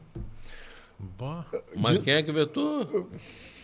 Não sei. Não botaram o essa, diretor médico. Mas é o diretor médico não fazia parte do grupo do grupo criado pelo executivo do futebol. Né? Porra, então, por isso que a gente entrevistava o Saúl, eu não sei. Daí, eu, eu, é, aí a gente. Doutor Sa... Ih, virou até o café. Doutor Saúl, vamos trazer o senhor aqui, doutor Saúl Berchevski, explicar melhor mas, essa situação. É, é, a gente ri, mas é triste, né? É triste, claro. Mas eu, eu acho assim. Pô, um clube é... tamanho do Grêmio. É que é, é, fica claro, doutor Bolsoni, que às vezes muita gente é, assume cargo para ajeitar as melancias políticas. Ah, Não é nem por eu, competência. Eu acho que há, há muito que melhorar é, no futebol. o futebol lida com cifras astronômicas e ainda assim é conduzido muito amadoristicamente. Ah, o político. E, o, e o, o Renato era uma pessoa que dizia isso, repetia isso inúmeras vezes, né? Que, que, que o futebol não era é, tratado com o profissionalismo que, que merecia. Embora eu discorde muitas das coisas que ele dizia, essa era uma das com, com as quais eu, eu, concordava. Mas, doutor, uma dúvida Dá para deixar registrado que nós viramos café na mesa é, nova virou, da né? ProHub por culpa do Cristiano Silva. Mentira. O, o, quando o Duda ele comunicou, o senhor estava de férias, ele comunicou, ele ligou, foi pessoalmente? Não, é, é, a imprensa já tinha divulgado aqui que eu estava demitido e eu, de lá, eu estava na Itália, liguei para o ah, Duda. Não sabia é, passei uma mensagem para o Duda e o Duda é, disse que nós conversaríamos aqui na volta. Putz, isso é pior do que. E, mas que, eu, que, que haveria mudanças, e aí eu perguntei se eu estava incluído nas mudanças, e ele disse que sim. Então eu sabia que seria demitido. Mas, mas ele oficialmente, é um... ele, quem, quem me entregou a, a, carta de demissão foi o Duda. Mas ele disse: olha, nós, o Renato pediu Não. que. Sim. Na, eu perguntei por que, que estava sendo demitido e ele disse: Ah, existe um ranço. Me lembro bem das palavras. Existe um ranço. Aí tu, tu sabe, existe um ranço. Eu disse: Não, não sei. Nunca, não, não, não tenho conhecimento desse ranço. Ele disse: Ah, o Renato disse que era ou, ou, eram vocês ou era ele, que, que, que tinha que haver mudança. E então, na época, eu perguntei: Bom, mas o ranço é com o departamento médico, por que, que só eu e o Felipe estamos sendo demitidos? Aí o Duda me olhou e disse: Pois é, não sei.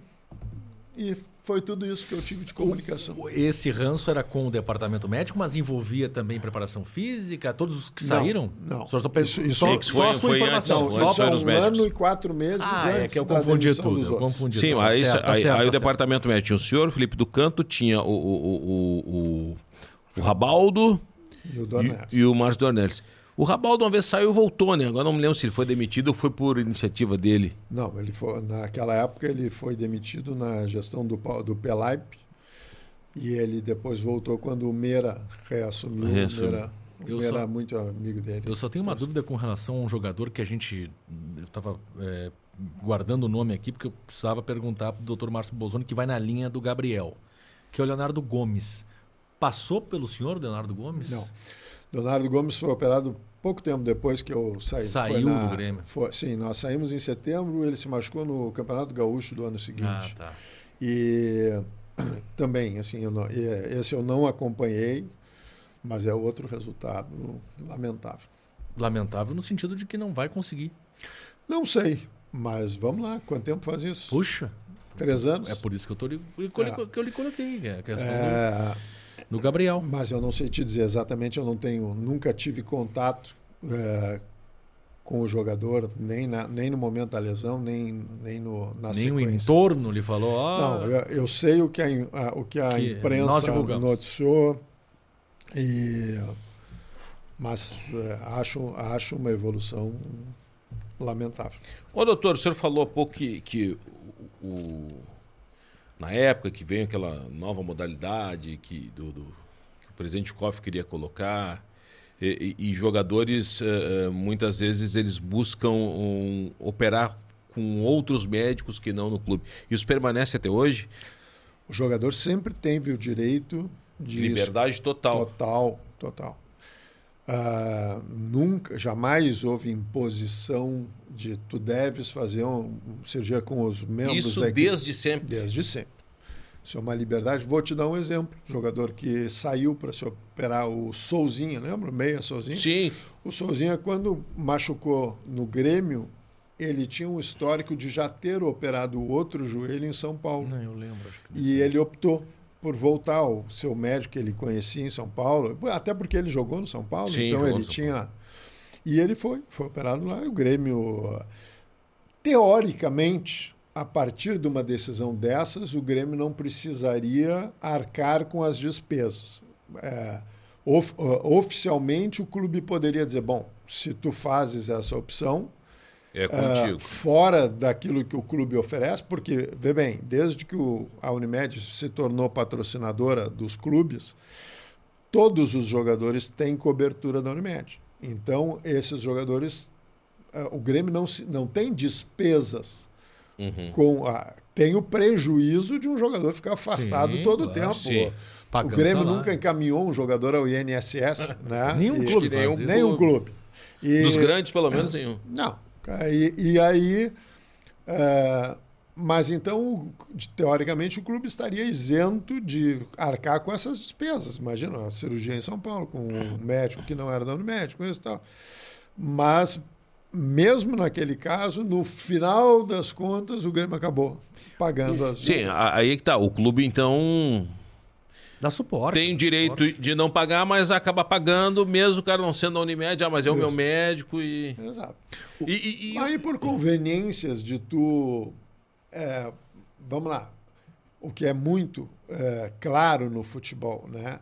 Essas relações. é, se um tu- precisa ter. Tu precisa que o jogador goste de jogar no teu clube. Tu precisa ter o jogador do teu lado. Se tu começas a criar uma situação desconfortável para o jogador, Não fica legal. o que que tu espera? Que ele vá te retribuir em campo depois? Então, é, é- é a, a saia justa, aquela que o jogador coloca, o clube. O, o Maicon era mesmo um carro. Como é que é? Carro velho estragado? Que- Como, é, como é que é? Ele Ah, falou. eu tô que nem carro velho, tem que. Aqui de carro, o, velho, eu o, entendo. o, Ma- o Maicon era mesmo um carro velho estragado? Não? Ele, acho que ele Não. falou mais ou menos isso que ele Não, disse. o Tô Michael, virado na, num na carro minha velho. época, na minha na época que nós estávamos lá, o Michael teve sofreu, se incomodou muito com uma tendinite crônica de tendão de Aquiles, que foi a cirurgia que nós acabamos fazendo ah, junto com um colega que era da minha clínica. Nós fizemos uma cirurgia de, de uma nós chamamos de tenoplastia, nada mais é do que uma plástica, um, um reforço do tendão de Aquiles, que- onde ele tinha o problema. E ele evoluiu muito bem, tanto que eh, ele não, não esperava teve ir para o Mundial. E, ficou fora da Libertadores, porque ainda Sim. estava, no, mas ele ali estava completando o seu período de recuperação e acabou indo para o Mundial. Eu lembro do- do- do- dos treinamentos lá no Mundial. Ah, é, é muito sofrido para um, um time ganhar Libertadores, já tem que embarcar e jogar o Mundial. Então, basicamente, era mais fisioterapia que treinar. É. Aquilo foi a- a- aquele a- da forma como se deu. Para tu teres uma ideia, o Grêmio teve, tinha que mandar mandar todos os membros da, que iriam para o mundial antes de jogar a final da Libertadores.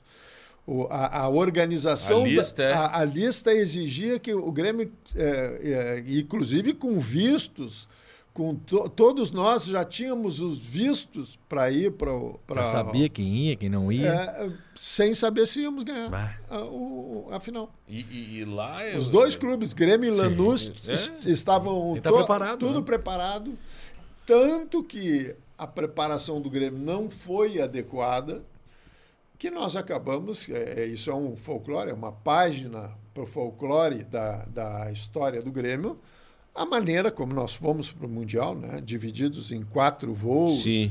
em, em não, isso se tu se tu mostrar a situação como o Real Madrid chegou para jogar o mundial e o Grêmio chegou, Pô, e o Grêmio só um milagre pro Grêmio Mas, ganhar. pô, o Grêmio perdeu com um gol de falta do Cristiano Ronaldo porque a barreira, Porque a abriu. barreira abriu. É. Deve ter dado briga Ó. naquele vestiário, não deu? Não, eh, na- não, não deu briga, mas obviamente todo mundo estava extremamente chateado porque se viu que, embora Pô, tecnicamente a encarou. diferença fosse colossal, né, eh, o Grêmio se comportou muito bem. né? Ah, doutor, eu, fiquei, eu tava lá, eu fiquei com o sentimento que o Real Madrid não quis forçar o cavalo. Não, nós, eu não tenho. Tinha, tinha um clássico com o Barcelona Não, dali a, a, difer- a cinco dias. diferença, a diferença técnica é, era abissal. Olha, né? o Jeromel Ela- no primeiro lance lavrou a canela do Cristiano Ronaldo e tal e tal. E Você foi um trabalho. quando o Real do- Madrid botou a bola no chão, pum, pum, pum. Você foi um trabalho do Renato no treinamento um dia antes, preparando o time para a final. Doutor Márcio. Eu, eu, Esse treino foi aberto, Esse esse, eu treino vi. foi- é, eu, eu acho não, que Não era rolinho, era só. Ah, cara, é, é, tu vê, cara, é demais. Acho que não teve. Não teve. Ele estava mais preocupado em dizer que ele tinha jogado mais que o Cristiano Ronaldo. Ah, do que do- meu Deus, doutor Márcio Bozoni, olha. Deixa teu comentário aqui, doutor Márcio Bozoni, nosso convidado. Estamos caminhando para a reta. Passou rápido. O- o- e nós temos que falar do Grêmio de hoje. Não, mas eu quero antes falar. do Grêmio de hoje, doutor, eu tenho uma curiosidade, que eu já escutei a expressão, ah, a gente não tem um medidor de dor. Uhum. O jogador faz exame de imagem, não tem nada, tá bem, tá- mas ele alega dor. Como é que o médico diz pra ele, "Não, ele tá com dor?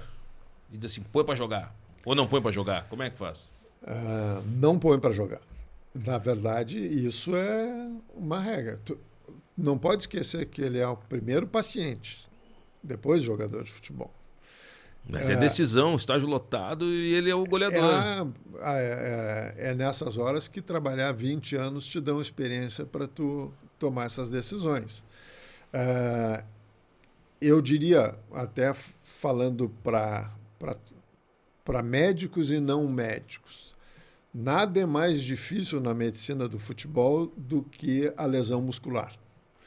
É muito fácil tu fazer diagnóstico de uma fratura, de uma ruptura de ligamentos e tomar conduta em cima desse, desse tipo de lesão que às vezes é mais grave, mas ela tem protocolos muito bem estabelecidos, condutas já é, muito bem estabelecidas. Tu sabe que um jogador que rompeu o cruzado tem que operar. Tu sabe que o jogador que rompeu uh, um ligamento de tornozelo precisa ficar imobilizado, precisa tratar o ligamento. A lesão muscular tem uma variação de manifestações, de graus de, de complexidade muito grande. Começa com edema. E al- algumas vezes nem edema. Né? Ve- essa- essas lesões em que os jogadores. Ah, apareceu, o médico disse que a ressonância não mostrou nada. Ela não necessariamente ela pode jogar amanhã.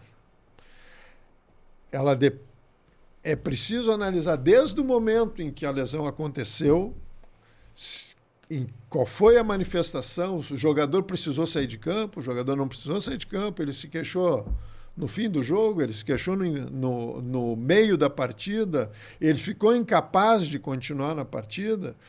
Qual foi a manifestação no dia seguinte? Ele, ele tinha dor ainda, ele apresentou edema no local, ele tinha os movimentos limitados, ele conseguia fazer uma contração, não conseguia.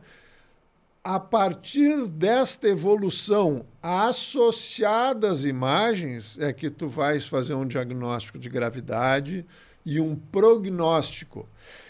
Não é, essa é uma matéria que não tem nada de simples, nada de simples. E é nessa, são nessas lesões que se vê o maior número de equívocos de decisão de volta ao campo, volta a sentir, volta para o departamento médico.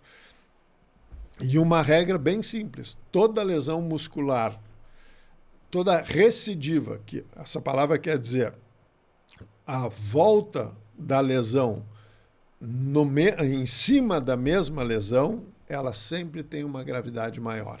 E, e, e, e tem a. Eu já escutei algumas vezes, ah, o cara tá toda hora machucado, lesão muscular, lesão muscular, lesão... aí começa a investigar. Aí vem, para no foco dentário. O que, que é isso? Isso é um pouco de folclore, mas, mas uh, não é que não haja nenhuma relação. Todo organismo debilitado por uma infecção, ele está mais sujeito a lesões. Todo indivíduo, mas não é só isso. Se o indivíduo estiver gripado, por, por que, que se tira um jogador? Ah, está gripado, ele não vai para o jogo. Porque o indivíduo que está com uma virose, que está com febre, que está com, uh, com alterações da, da, do seu estado geral, ele está mais sujeito a, a lesões. Não há nenhuma dúvida disso. Atribuir o foco dentário ao Macari, não. Isso é folclore. Folclore. Se o indivíduo tiver uma dentição toda ruim, com múltiplos focos infecciosos, ou mesmo um. Um, um siso estourando? Um, não, um canal inflamado, ah, uma é. infecção. Um quadro onde ah, o sujeito apareceu com a cara inchada, tem lá um, um canal, um, tá... uma raiz infectada. Ah, bom, isso sim, isso pode propiciar. Essa história de assim, ah, não, foi pro dentista, achou uma cara e era aquilo que. Tá... Não, isso é folclore. Não é, não é assim. E o que, que é infiltração? Pá, vai infiltrar e vai jogar.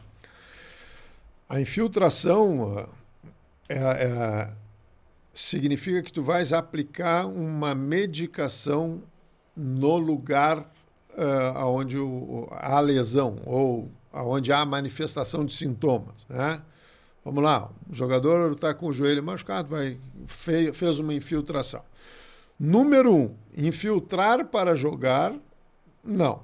Isso é uma conduta não Folclore adequada. também. Ah, ou dá para fazer? Antigamente existia, né? Existia, mas 70. não é. Ah, hoje, inclusive, quando se fala em infiltração, muitas vezes estamos falando de injeção de uma anestésico com um anti-inflamatório corticosteroide. Há muitos anos o corticosteroide é proibido pelo, pelo, pelo Comitê Antidoping. Então, só aí nós já eliminamos esse folclore de que faz infiltração para jogar. Uh, um bloqueio anestésico lá com xilocaína, marcaína, isso é possível, mas não é comum que se faça. É uma exceção da exceção. Uh, tentar aliviar uma dor pontual com uma medida anestésica. Uh, então, uh, isso, como tu colocaste, no passado existiu? Sim, existiu. mas vamos lá, no tempo que se amarrava sim, cachorro sim, com sim, linguiça. Né? eu praticamente nunca presenciei isso no, no futebol. Uh, mostrando que já faz muito tempo Agora... que não é uma prática. Existe o uso da infiltração como uma medida de tratamento? Existe. Casos muito bem selecionados, muito bem uh, avaliados para que se tenha uh, uma conduta dentro daquilo que a medicina preconiza. E depois de todas essas explicações, também tem aquela lesão que surge quando a viagem do galchão ela é longa e de ônibus, e o, doutor ouve do jogador ah, assim, ó, ah, não dá, não tô, não tô legal, doutor. Vê bem, uh, acho que sim. acho que sim. Acho que sim. Uh, mas aí volta aquilo que eu te digo. Uh, Adianta levar esse jogador que não ah, quer ele não jogar? quer jogar. É, perfeito. É, é, uma boa lesão que ele... Não, ah, então, tem muito malandro, né, doutor? Tem, sem dúvida. Ah, o jogo é na Bahia. Eu tô... Não, peraí, não, vai ter uma festa eu, eu vou, lá. Eu vou te dizer que eu acho que é uma situação que eu enfrentei é, muito poucas vezes, às vezes raras vezes. Fábio nós tínhamos, por exemplo, nós tínhamos, eu, eu, me lembro de jogador que, que tá, ia para o departamento médico toda segunda-feira. Porque ah, ele não. o, o, o, treino da segunda e da terça não era com ele. Sim, tá? claro. Então ele toda segunda-feira ele tinha uma coisinha para se queixar para ficar lá na salinha do. O senhor desenvolveu o olho clínico para saber. O Renato dizia, mas isso aqui vem da noite. O senhor deve ter desenvolvido. Hum, é... Esse aqui tá suando um álcool. Mandou dormir. Assim. Meu filho, vai dormir lá na, na salinha lá. Fica na Isso maca aconteceu lá. aconteceu com todos os médicos de todos os clubes. Eu sei do no Inter é. lá que chegou assim, ó, fica na maca, vai dormir, sai, vai dormir. Sai. Jogou no Grêmio, aliás, foi multicampeão no Grêmio. Alô, Carlos Miguel, aquele abraço. é- alguns mais que outros, né? Alguns de forma mais repetitiva, outros de forma muito ocasional. Vai dormir que passa. Mas sim, tá, várias vezes tu detectava que O que que evoluiu na medicina esportiva desde que o senhor ingressou? Aliás, o senhor não contou como é que o senhor entrou no Grêmio. Como é que foi? É, eu- entrei a convite do Dr. Celso Jacobs, que. que Isso lá para ser médico da base. pra- não, médico da base é mais engraçado ainda. Eu trabalhei um ano no Internacional, na categoria de base do Internacional, em 1985. A- é, e naquele, no final daquele ano, José Asmus ganhou a eleição e Pedro Paulo Záquia, que havia sido presidente do meu time de futebol de várzea. É, os irmãos Záquia, é, nós tínhamos um time que chamava Amálgama, e, e que era um time muito bem organizado, com presidente, direção, tudo. E o Pedro Paulo Záquia tinha sido presidente desse time amador. O Luciano Zaca jogava ou era. Jogava. Você que é lateral Eram direito? dois times, ele jogava no, segundo time. E era lateral direito. E o, e o, E o senhor era zagueiro já naquela época? Era... Era zagueiro. E o, e o... Então eu tinha conhecimento é, de muitas pessoas que depois é, estiveram na direção dos clubes aí. E, é, e naquele momento eu, é, um, eu fiz residência no Hospital de Clínicas e o meu mestre foi um dos meus mestres foi o Marchek. E o Marchek, quando chegou em Porto Alegre, vindo de São Paulo, ele era uma pessoa com uma formação muito boa, com uma mão cirúrgica muito boa, e ele passou a tratar dos jogadores do Grêmio. É muito gremista, tal, e ele, então todo mundo, eh, todas as lesões importantes que que aconteciam no Grêmio levavam para o Marchek dar opinião e, e alguns casos cirúrgicos foram operados, inclusive quando eu estava na residência. E, e eu, como jogava futebol muito seguido e com algum talento, eu também era muito conhecido no meio médico por jogar futebol. Uh, e, e, a junção da ortopedia com o futebol ficou sempre muito presente na minha vida médica. É, onde eu andei, eu jogava futebol. Eu joguei futebol de campo, joguei futebol 7, joguei futebol de praia, joguei futebol de salão. Uh, nem todos com o mesmo talento. O mas talento do campo, mas tava, é, quebrava um galho. Eu era mais do campo e da praia. Eu, eu, no futebol praiano eu fui bastante conhecido. E ganhei, é, inclusive, prêmio de melhor jogador Opa. do campeonato praiano. É, e, e, então muita gente me conhecia disso. E quando surgiu, a, a, quando eu trabalhava no Internacional, uma vez assistindo um, uma preliminar naquela época dos bons tempos das preliminares. Poxa, antes do jogo de fundo. Uh, num jogo no Olímpico, havia uma decisão do campeonato juvenil de 1985. E eu estava trabalhando como médico do Inter. Vestindo vermelho, dentro uh, do Olímpico. É. uh, um pouco constrangido, mas sim. E, e aí. Espetáculo, cara. Já daquela época, um jogador do Inter cai em campo o Grêmio está fazendo um ataque e eu entro no campo, invado o campo para atender o jogador. Mas parar o jogo. Mas, mas com tranquilidade. Para parar o jogo. E, e eu fico sabendo depois que, nesse momento, está havendo uma conversa lá nas cativas do Marchek com o Saul Berchevski. E o Saul perguntando, dizendo que o Marchek estava precisando de um médico na categoria de base e se ele tinha alguém para indicar. E o Marchek disse: aquele lá que invadiu, invadiu o campo é gremista e, e, e, eu vou, e a gente pode trazer para o Grêmio. Nesse mesmo momento, nessa mesma época, isso era um fim de ano, tanto que era decisão do campeonato ju juvenil. Uh, Pedro Paulo Záquia me convida. Uh, acabar, uh, tinha acabado de ser eleito vi, o Asmus presidente e ele vice de futebol do Inter. Uhum. E ele, que já me conhecia, me convida para ir para o departamento profissional do Inter. Uau. E eu fico nesse dilema. Para a base do Grêmio ou para o profissional do Inter? Claro que o profissional era muito mais interessante, né? Uh, e enquanto eu aguardava a confirmação de, dos dois, o Pedro Paulo Zac, numa conversa com o Pedro Paulo Zac, ele diz assim, bah, os os teus colegas disseram que tu é muito gremista. Te entregar. E, e me entregar. e aí o Asmus não quer que tu, que tu vá para o profissional. E aí eu aceito o convite do Marchek. Mas o ia ficar no Inter. Se eu fosse para o profissional, eu ia ficar por questões profissionais. claro, né? óbvio. óbvio que tinha um peso muito maior.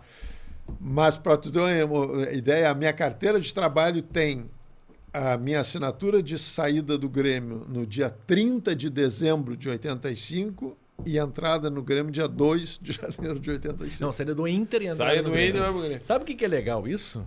É pros caras que acham assim, ah, é, só tem... É profissional, Os caras são cara. profissionais, cara. É aquilo que o senhor falou da É, questão cara é trabalhista, é profissional, uma coisa, uma coisa. outra Márcio. Bolzano Pô, ligado ao Grêmio, mas começou no Inter. Por quê? Porque é profissional. os caras não os, entendem os isso. goleiros, cara, quando tem alguma coisa que eles têm. O, o goiano, que é um grande ídolo do Grêmio, botou na justiça. Não, uma coisa aí. dele. Não. Pronto. Eu nem toco nesse Mesmo, tema. va- vamos lá, o Mano Menezes não tratou- trabalhou Grêmio Grêmio, Inter. Claro, não quero me Inter. comparar com Não, o peso de um na treinador. base do Inter lá. base do Inter e foi agora, trabalhar, foi, foi, ter, Tite. foi ter o seu nome, Tite. Tite. Foram, Paulo foram, Paixão. eh, foram criados como treinadores profissionais dentro do Grêmio. E eu, chegaram à seleção brasileira, vieram para o Inter sem nenhum constrangimento. Eh, tenho certeza que os dois têm o, respe- o mesmo respeito pelos, pelos O- dois clubes. O Paulo Paixão. Com certeza. Paulo Paixão. O, o- doutor, eu sou colorado, e isso já disse faz muito, mas o, o respeito que eu tenho pelas pessoas do Grêmio, eu passei durante desses 25 anos, acho que mais cobrindo o Grêmio que Inter. Tem um momento que tu torce pelas pessoas. Exatamente. Exatamente. Tem Aliás, gente no Grêmio que eu Gostaria torço de aproveitar para manifestar a admiração que eu estou pela direção do Internacional com a comissão que montou. Eu, é claro que todo mundo está vendo isso dentro de campo, né? mas a contratação de Paulo Autuori, William, Foi seu técnico, daí trabalhou com o senhor lá. foi, foi técnico no Grêmio, uma pessoa maravilhosa. Maravilhosa.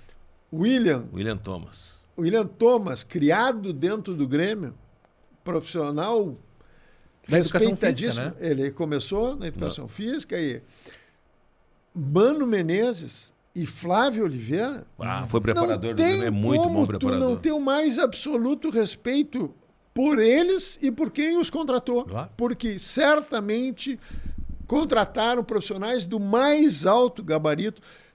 O que acontecer no Internacional, tu não podes atribuir a falta de, um- de, um, de um comando, a falta de um, de um treinador.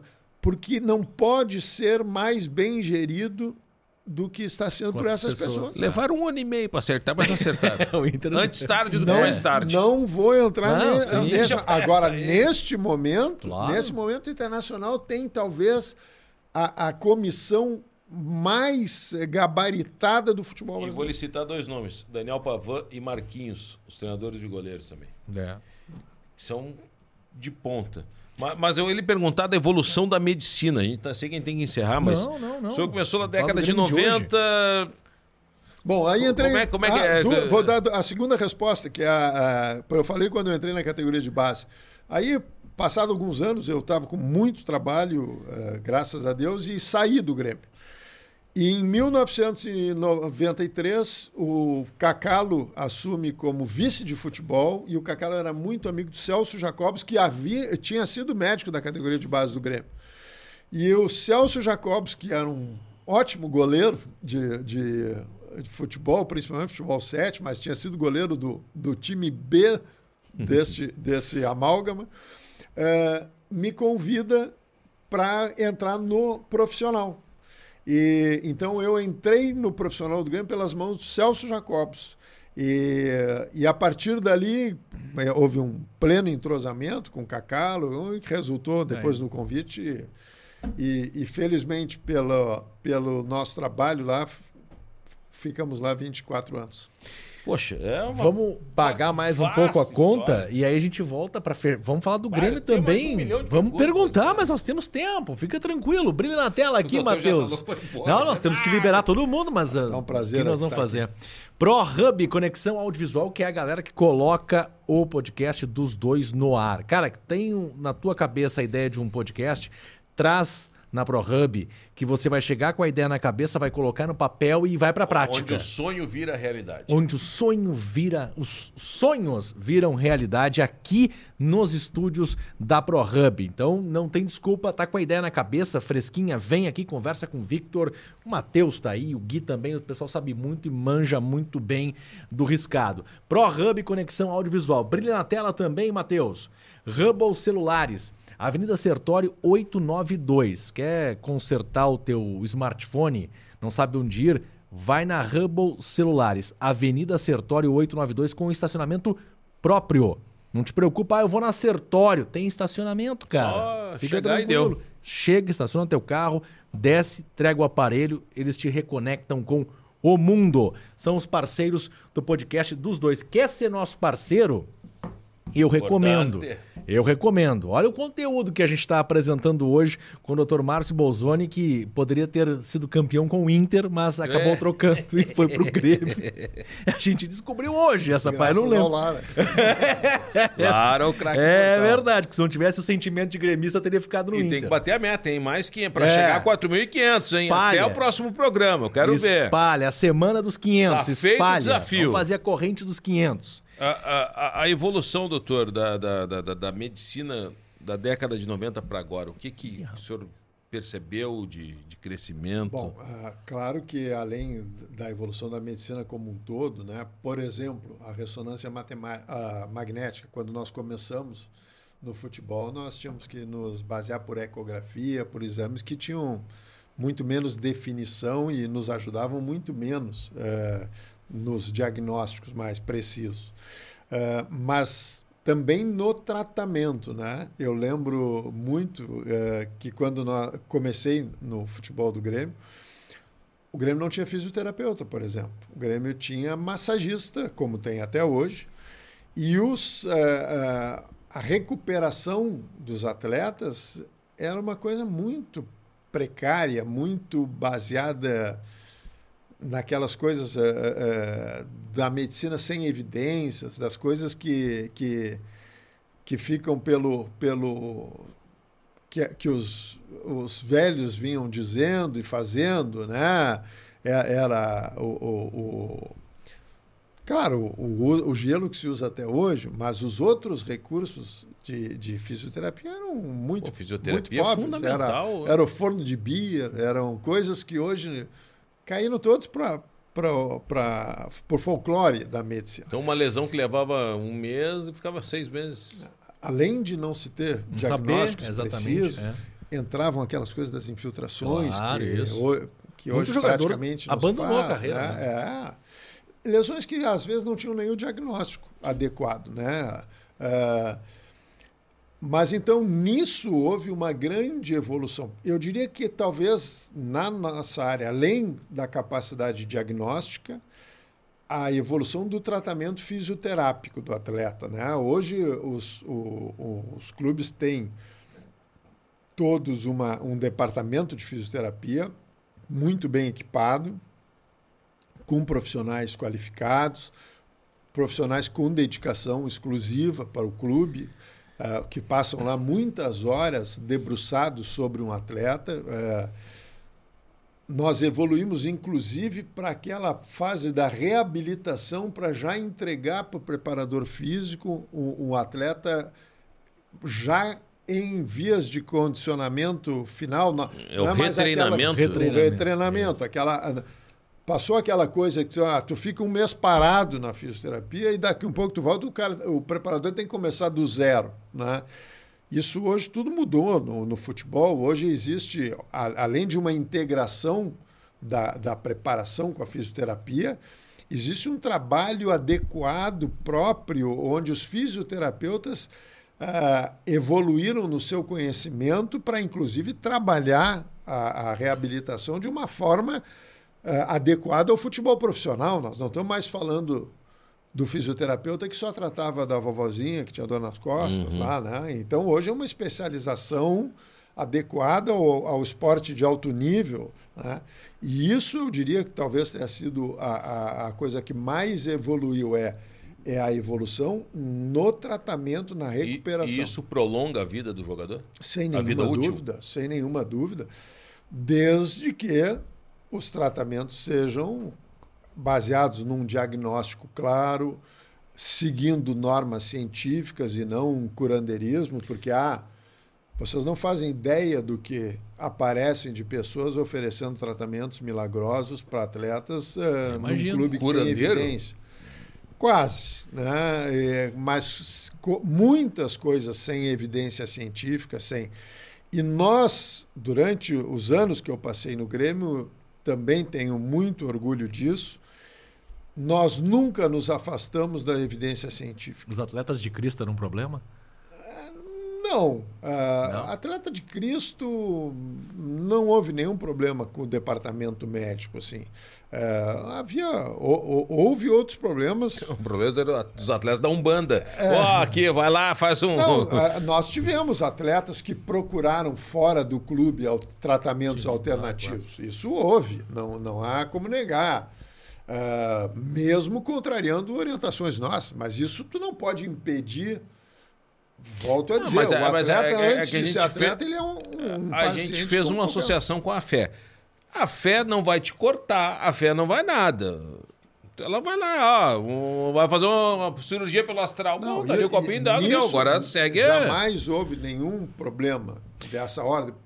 É até bom levantar.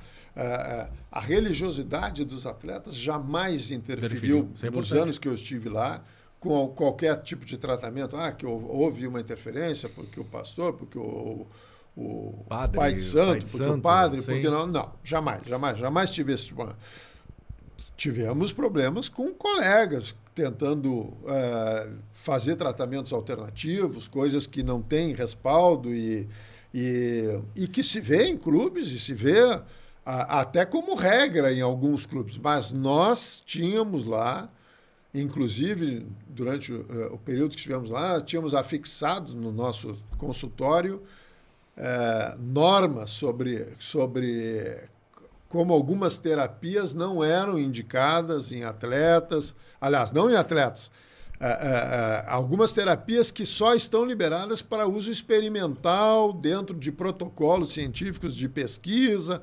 E, e- e nós tínhamos isso muito claro. Nós nunca. Isso até em algum momento foi o desconforto com o Renato, em algumas vezes. Ah, porque no Flamengo se faz isso, no Botafogo se faz isso, porque não sei o quê. E nós dizíamos, lá o problema é deles. Nós aqui seguimos ciência. Seguimos o que a Anvisa, por exemplo, regulamenta de liberação de medicações, de terapias. Nós não fiz, durante o período que estivemos lá, não su- nos submetemos a terapias não comprovadas. Mas e aquela do Arrascaeta, ou não sei quem no Flamengo, que machucou e voltou antes do tempo? Não sei se o senhor estava no Grêmio ainda. E aí, ah, mas Não, aqui isso foi, no Grêmio essa leva... foi a grande que eu disse, que os caras foram ver o equipamento É, do que aí Flamengo foram lá. lá ver o departamento. Isso, sim, sim. Isso, é, isso nunca chegou a ser tratado de forma oficial no Grêmio. Assim, por exemplo, de um dirigente vir nos é, perguntar, questionar por que, que um, é, eventualmente, um jogador voltou em menos tempo. Mas eu vou voltar àquilo que eu falei há sim. pouco com vocês. Na lesão muscular, não há uma. Então, quando um jogador, ah, fulano teve uma lesão muscular e voltou em uma semana. Provavelmente ele teve só uma contratura muscular, uma cãibra um pouco diferente, mas ele não teve ruptura de fibra. Ninguém volta. Eu sempre disse, digo há, muitos anos uma coisa: não existe valente para lesão muscular. O- cara fez uma distensão grau 2 ou 3, não tem valentia. Ninguém consegue ficar em campo com uma lesão muscular. Ele vai tentar correr, ele vai ter uma dor. É é aquela lesão que vocês veem no campo seguido que o cara para no meio da jogada, O bota a mão na Edilson coxa esses dias? e sai picando, né? Sai Deus, isso aí é... não existe valente. Não é. O ah, fulano é mais macho, fulano é mais corajoso, fulano. Mas é- os organismos são diferentes. Tem um que volta antes, outro que volta Não. um pouco depois ou não?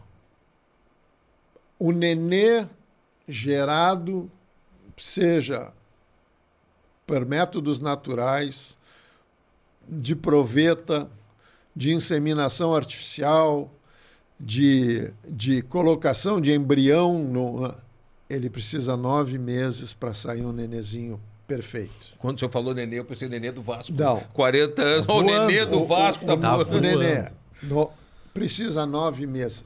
Tem coisas que são biológicas e não são variáveis. O, o prazo de reabsorção de um hematoma, de formação de cicatriz, de eh, forma, a reabitação da, por células numa cicatriz, tudo isso tem o seu tempo, que precisa ser respeitado. Se houver lesão, não se descobriu ainda processos de aceleração das. Se fala muito em células tronco, se fala muito de injeção disso, de na- não há ainda na ciência comprovação de redução de prazos de cicatrização de lesões. Vamos lá. Ah, Uma cirurgia do ligamento cruzado anterior. Há protocolos de reabilitação acelerada que estiveram na moda durante alguns anos. Tal. Os jogadores iam voltar em quatro meses, ao invés de seis, oito, como é preconizado pela maioria dos protocolos. Não deu certo. Ficou alguns anos aí em moda. Hoje, tu pegar no mundo inteiro, ninguém. Não tem mágica. Milagre, não tem milagre. O Não tem enxerto precisa ser revascularizado, precisa ser reabitado, precisa ser reorganizado. As fibras precisam ser. re- E isso tem prazo. Acelerar esses prazos significa aumentar riscos. Ah, mas teve o fulano que conseguiu. Sim, mas ele correu um risco enorme de ah, apresentar lesão de novo e ficar Mesmo lugar. parado muito mais tempo, entendeu? Aí a gente ouve falar de o fulano que estava fazendo a recuperação e daqui um pouco ah, apresentou o mesmo problema. Foi jogar uma peladinha lá fora do, do, do, do time com os amigos, porque estava se achando ótimo, foi lá e jogou uma partidinha. é e- responsabilidade, E aí voltou machucado, entendeu? Então, claro, é, a, bi- a biologia tem prazos. Nós não conseguimos fazer um bebê em menos de nove meses. Se ele nascer com sete, ele vai para a incubadora, ele vai precisar de cuidados especiais, ele vai ter que ficar com- com- ah, cumprindo aquele prazo fora da barriga, mas ele vai precisar do nove meses. Quantos jogadores tentaram esconder que foram jogar uma peladinha e estourou de novo? Ah, doutor, não. Muitos, E muitos. como é que descobre? Tu jogou um futebolzinho ou não jogou? Porque não tem mágica. Ah, a ciência mostra um exame de ressonância. Tu tem lá um exame, o cara estava praticamente eh, com a lesão resolvida. Voltou, não, não aconteceu nada, eu fui. né? Não, sabe? E Ah, desmoralização pro jogador. a- Ah, a- tentou dar uma aplicada. E Pô. vamos lá. Existe alguma coisa que aconteça no futebol profissional ou com os jogadores profissionais em Porto Alegre que vocês não fiquem sabendo? Ah, claro. Do bom e do ruim. Do bom e do Ah, ruim. do bom e do ruim, né? O grave é depois os caras vão lá e tentam tochar pra gente. É, tá Não, bom. todo mundo sabe. Então, a- a- Porto Alegre nisso ainda é uma província. Né? A, a gente sabe onde é que eles passaram, fizeram a festa. Às vezes a gente não sabe no outro dia, mas na outra semana a gente já sabe. Né? Onde é que são E os, os- os locais? Onde é que são os locais? Onde as é que quadras? Onde é que eles jogaram As meninas. o futebol, onde é que eles jogaram o... o- isso, isso sempre se ficou sabendo. E, e, o- o- e os próprios... A torcida do Grêmio, do Inter, Cobra, claro. ela Fiscaliza. participa, ela é a maior fiscal. Não, ô, ô, doutor, hoje com o celular. Claro, os caras tá filmam. tudo, além de documentado, livre. tá... Olha. Estamos encaminhando a reta final aqui do papo com o Dr. Márcio Bolsoni. Deixa teu comentário, te inscreve, ah, deixa uma, um, faz um pedido aqui nos comentários de quem você quer ver aqui no dos dois. Deixa aqui ah, na, na participação no chat, compartilha e te inscreve no canal se não está inscrito. Está chegando só Fala pros agora. assinarem lá. Está chegando só agora, volta para ver desde o início, porque tem coisa muito bacana que você Imperdível. perdeu. Imperdível está chegando agora. Aliás, aqui no dos dois. Mandar um abraço para todos os colegas de, de- de jornalistas assistindo, sempre comentam com a gente. É verdade. Fernando Becker. Fernando Becker. Pô, tem um assiste monte todos aí. os programas. Muito obrigado pela, pela O audiência. Chico lá em, em- em São Leopoldo, São a gente teve lá Leopoldo semana também, agora o Sapo, palestrando Jefferson. lá, o Jefferson. Sapo, grandes figuras. Nando Gross logo Nando estará aqui Gross também. teve aqui, não, teve uma participação com a tia Carmen. porque a tia aqui. Carmen tava aqui, É, daí e ele veio aqui, não nada, sei, não sei é, como que ele surgiu aqui, enfim. mas tudo bem.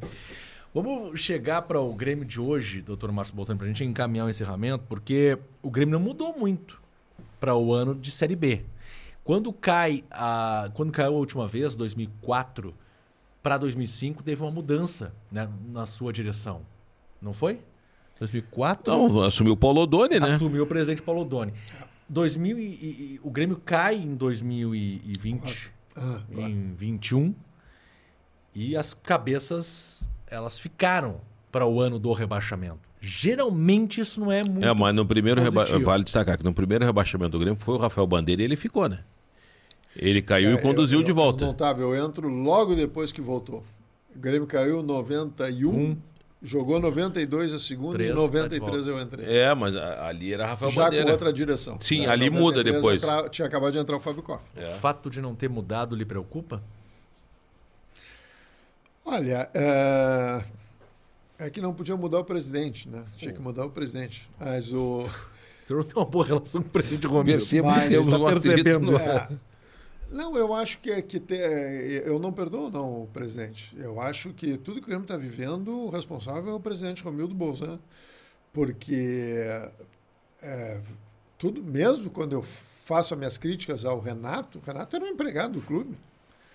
Tu não pode reclamar do empregado do clube. O, o- quem entregou, a, eu usei a expressão, entregou a chave do vestiário, foi o presidente. Eu, eu É. acho que o, que, o, que o presidente, por não saber como conduzir o futebol do Grêmio, delegou ao Renato. A, a, a, Mas a e os função. outros vices que foram ali, Odorico Roman, Marcos Herman, O CEO, a o, modelo. o- o Alberto Guerra, que foram todos os vices da gestão. Vamos lá. Quem tinha experiência em futebol? Herman, Duda.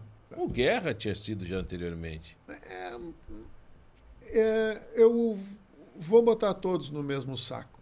Entregaram para o Renato a, a gerência do futebol do Grêmio.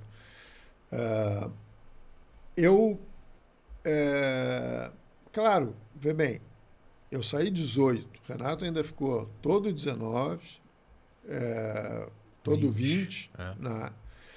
Então, ah, quando eu falo isso, eu, eu não estou falando 19, 20, mas estou falando de 18, Claro. 17 e tal.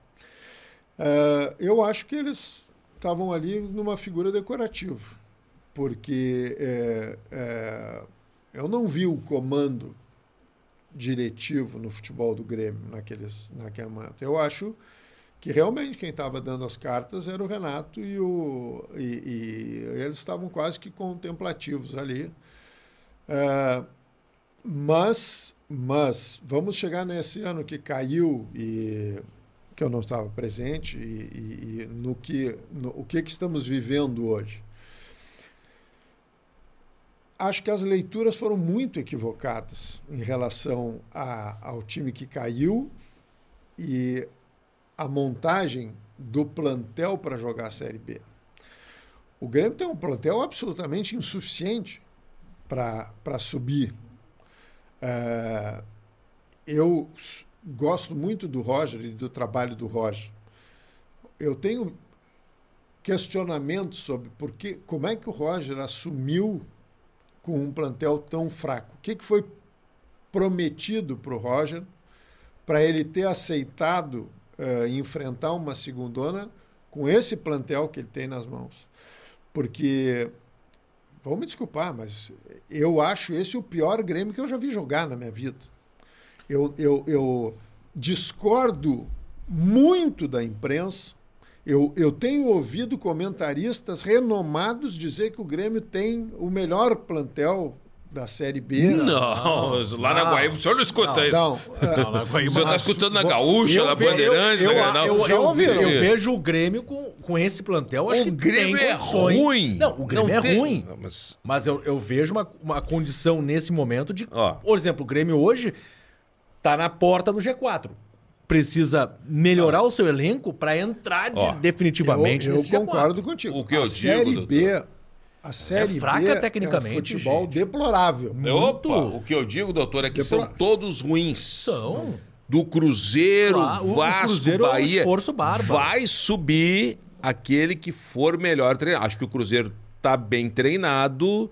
O Vasco. Tu vê, o Vasco trocou o técnico, ele continua com o futebolzinho dele. Eu, eu, eu tinha uma regra quando eu queria fazer críticas. A, o Grêmio perdeu para um adversário, ou ah lá, o Inter, uma- eu, eu usava uma regra para saber se, o- se o treinador tinha culpa, se. ah, Olhava para o time adversário e dizia quem é que eu queria deste time no Grêmio A Série B não. Olha o plantel. Vê bem, eu nem vou falar em nomes, porque a gente está vendo nomes absolutamente desconhecidos jogando na Série B, né? Jogadores que tu nunca ouviu falar. sim, sim. tá? Mas vamos lá. Eu, tu pega um time, assiste a partida e diz assim, pô, quem que eu quero? O goleiro jogou muito bem, o zagueiro jogou muito bem, aquele lateral. me- Meus amigos, nós estamos perdendo. O Grêmio está perdendo partidas para times medíocres. Que tu olha e diz assim, mas eu não quero nenhum desse time no Grêmio. E mesmo assim nós perdemos. Ou não conseguimos ganhar. Né? Nós estamos, estamos vendo o Grêmio sofrer para empatar com equipes onde os craques são jogadores que nós mandamos embora por insuficiência técnica há anos atrás. É verdade. né? Ah, há pouco tempo enfrentamos time aí que tinha como titulares, como destaque, dois jogadores que o Grêmio mandou embora. né? V- Vem cá, ah, e, e nós achamos. Eu, eu vou te tirar, olha, ah, temos um gole- goleiro razoável. Tira Jeromel e Kahneman. E o. E o é, é, acho o Diego Souza Ah, pra, pra Série B, um, um craque. mas se a bola Velho. chega, ele faz. Mas aí pra uma É, Série B. É, esse é goleador, doutor. Não, sem Pra dúvida. encarar uma Série B com o Diego Mas Souza. tô- tanto que eu estou mencionando ele. Claro. Acho que o Lucas Mas vem Silva não Lucas é Leiva se agora. botar fora. Não, Lucas Leiva não, vem não. aí. Mas vamos lá. O resto são jogadores comuns. São. Eu não vou dizer assim, são Sim, jogadores. caíram com o Tem horríveis, eu não vou dar o nome dos horríveis. Mas Ah, tem, na tem. maioria são comuns. Não, Série B. Comuns. Tanto que nós temos tido muita dificuldade Muito. muita dificuldade. O Grêmio se enganou mais uma vez com a vitória do Gauchão. Se enganou mais uma vez, achou que tinha time, achou que esse plantel era suficiente. Eu acho que já teve uma filosofia lá no início. Aquele time que caiu, É, e- se tu tirasses duas, três peças, dois, três reajustes, ele era suficiente para voltar. Eu acho que Ah, o mas- Grêmio de hoje é pior do que o time que caiu. mas a- o Ah, presidente. não, é pior Romildo- que o time que caiu. Ah, sim, tá, não. É Sim. pior que o time Mas caiu. eu acredito que a cirurgia deveria ter sido feita Mas já na, no final. manter Mancini. Quando cai. Não, é, eu vou te dizer assim, ah, um treinador eh, in- interessante. Pessoa nota 10, tá? E- e não vamos falar só. O senhor tratou ele como jogador e trabalhou como técnico. Pessoa nota 10. Mancini, eu, eu tenho profundo respeito e admiração. Ah, em relação ao trabalho, não conseguiu conduzir o Grêmio, faltou uma vitória para tirar o Grêmio da segunda. E houve oportunidade de ter. 14 Então, jogos. Vamos lá, independente da qualidade do trabalho, do dia a dia, meu amigo, eu, eu, não, eu demiti, eu demiti não, eu, eu tive que eu comunicar Evaristo Macedo em 97 que ele ia largar o, sair do Grêmio. Não foi, não foi meu voto, foi voto vencido. Evaristo Macedo tinha acabado de ganhar uma Copa do Brasil. Nós fomos começar o, o Campeonato Brasileiro. O Grêmio vendeu cinco jogadores titulares, cinco, desmanchou o time. desmanchou o time.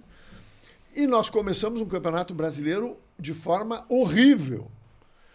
PL dos Anjos. E, de- com- e aí a, a- direção do Grêmio, a direção, naquele momento, eu, embora diretor de futebol, eu era empregado, decidiu que tinha que demitir o Evaristo. E eu fui claro para o Cacalo, eu sou contrário. O- Evaristo de Macedo, nós desmanchamos o time que o Evaristo Macedo foi campeão da Copa do Brasil e nós vamos culpar ele de estar sendo o, o, o responsável e demitimos. Por quê? Porque era aquela história. Eu me lembro das palavras do Cacalo. Temos que criar um fato novo. Esse time tem que ser ah, mexido. Bom, não resolveu nada. Quase caiu. Quase caiu. Fomos escapar no último. Um jogo fluminense. Aliás, nós não entramos. Bom, só caíam dois naquela época. Nós não entramos na zona de rebaixamento, mas estivemos perto. Nós fomos para a última partida precisando ganhar para Fluminense na Roubalheria, né? É. Então, Beto Almeida, técnico interino. é, exatamente. É, então, vou te dizer assim: por mais maravilhoso que o Mancini seja, o Grêmio precisava ter mudado. Era- claro. É que o presidente, o presidente do Grêmio não falou em terra arrasada. Eu acho que a terra arrasada deveria Ó, ter sido feita. Mas- Wagner não. Mancini, Mas quando a- caiu a pra terra segunda divisão. arrasada desde a Sim. primeira rodada. Caiu. Wagner Mancini, para tirar do América, disseram para ele: olha, nós estamos te contratando e se cair, tu fica. Foi o que seduziu ele sair do América. Ele disse isso. O Lisca disse aqui pra gente. Disse, disse. Olha, chegaram pro, pro Wagner Mancini e disseram: não, tu vai pra lá, se cair, a tendência que caia, tu é o técnico no ano que vem. Bom, então, voltamos. O problema do Grêmio é É, treinador. tá na direção. né? Ah, disso. Denis Abraão, essas figuras, o senhor tem boa relação? Muito boa. Ah. Não tenho falado com ele, não falei nenhuma vez com o Dene, mas conheço o Denis desde que eu tenho, acho que tinha 20 anos de idade. Conheço o Denis desde muito jovem. E, e o Denis foi uma pessoa participativa em algumas gestões do Grêmio. Pô, cacalista, o senhor foi jogou- Inclusive, nessa, nesse ano que eu fui diretor de futebol, o Denis era vice-presidente do Cacau. Era, a patrola? A Patrola não é desse. não Foi um antes, né? Eu acho que. Não, eu não sei se é 97 que ele deu. Eu acho que até é capaz de ter sido Não, é 97 2000, ou- é... não, não, Copa Patrola é do antes. Ah, é é antes, antes, é ele era vice. do Ele Cacau. era vice de administração do Bom, Cacau. Cacau, exatamente. Patrola é antes. Pra- O, o, o doutor, o, pelo gremismo, o senhor sempre tem relação como funcionário, sempre funcionário do Grêmio, mas é um gremista, todos nós sabemos. Pensa em entrar para conselho, para a vida política do clube, ou daqui a pouco até, ó, quero ser presidente do Grêmio. Não, de jeito nenhum. Nem conselheiro, né? Não, não. Nunca, nunca fui e nunca serei. Ah, sinto muita falta do Grêmio. Ah, O Grêmio. o, o gremismo e todos que se envolvem no, no futebol, eu diria que é uma, uma coisa viciante. É. Inclusive, a gente tem que cuidar, porque a gente se envolve demais, leva isso para fora do Grêmio, né, para a vida da gente. E aqui, no nosso meio, eh, não tem como separar uma coisa da outra. Né? Eu, até hoje, sou identificado ah, em lugares onde eu vou como o médico do Grêmio. Né? E isso me enche de orgulho, não, não, não Claro. tenho nenhuma, na- não tenho nada a lamentar. É, sinto sim saudades, vontade de, de ter aquela participação direta, é, mas nesse momento particularmente não gostaria de estar lá de jeito nenhum, porque eu vivi uma série B e a série B é muito dura. A, a- a série B é um castigo. é, é, eu nunca me lembro, eu nunca me esqueço uma conversa nós jogando contra acho que o Figueirense não, acho que contra o Figueirense em Santa Catarina em 2005 e que nós estávamos naquele estádio, umas condições, eh, e eu me lembro de ter dito para o presidente Paulo Odoni, num cantinho antes do jogo, eu digo, presidente, o Grêmio não merece estar nessa situação. Eh, temos que fazer qualquer coisa para sair dessa situação. Fiz a Eh, estreia do Grêmio contra o Gama lá. e, e, eu, e eu vendo hoje o que o Grêmio está vivendo, é, tenho, não tenho nenhuma vontade de. Que melhorou a de- Série B, hein? Melhorou muito, né? Pô. Melhorou muito a arbitragem, melhorou Estádio. muito o estádio. Ah, inclusive jogando em grandes praças, né? Pô. Porque tem time grande jogando a Série Arena B, né? Pernambuco, Hoje Vasco, Maracanã, Bahia, Mineirão. Mine- Cruzeiro. Hoje é, hoje né? Mas, mas eu, eu, nesse momento, não, não tenho nenhuma vontade de estar lá. Não, mas nesse Sempre momento não, eu digo o tempo daqui a passar, pouco. é, eu acho que. Vamos ver o andamento das coisas. O grupo O político senhor vai à arena entrar no- pra- O vai à arena ver Não. jogos? Não. Nunca mais eh, botei meus É uma pés mágoa. na arena. com mágoa. É, eu, eu, Não, eu não, não fecho as portas de forma definitiva para nada. Né? E também não fecharia para o Grêmio. Se um dia o Pedro quer voltar para o Inter, aí o- ele chama o Dr. Márcio Bolzoni pra... O- eu tenho muitos amigos no, no- no Internacional. eh, Pô, eu falando do, Acabou do de futebol listar, da Vila lá. Do... Não, mas até da- das gestões mais recentes. O... eh, o João Patrício Herman, João eu tive Patrício, o prazer de. O pai dele foi meu paciente, uma pessoa maravilhosa, Heraldo Herman, que foi presidente do Internacional. Tenho, tenho muito orgulho de ter podido ser Pra- eh, médico dele. E então tenho relações com alguns dirigentes do Inter eh, atuais e que alguns me dão a honra de ser médico deles. E eh, mas é claro que que aí entra aqui no nosso meio eu diria que são eh, coisas eh, impossíveis de É, ver é. um profissional que atuou tanto tempo num clube eh, e que declaradamente é gremista, como eu, né? Eu sou uma pessoa que todo mundo sabe que eu sou gremista. Claro, né? e muito gremista. Então, ah, não, acho que, que é, é, essa possibilidade não existe. Mas no Grêmio, eu não digo que, que tenha portas fechadas, mas eu já não conseguiria mais ser médico de campo como eu fui. Eu já estou com 64 anos, eu tenho meus problemas de joelho que me impedem de, de ter a agilidade que, que até o trabalho em campo exige hoje em dia.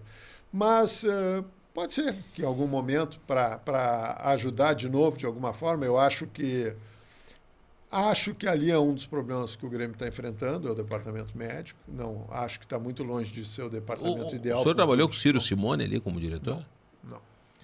Ciro Simone foi um- uma questão política que o colocou ali? Absolutamente, claro, claro que sim.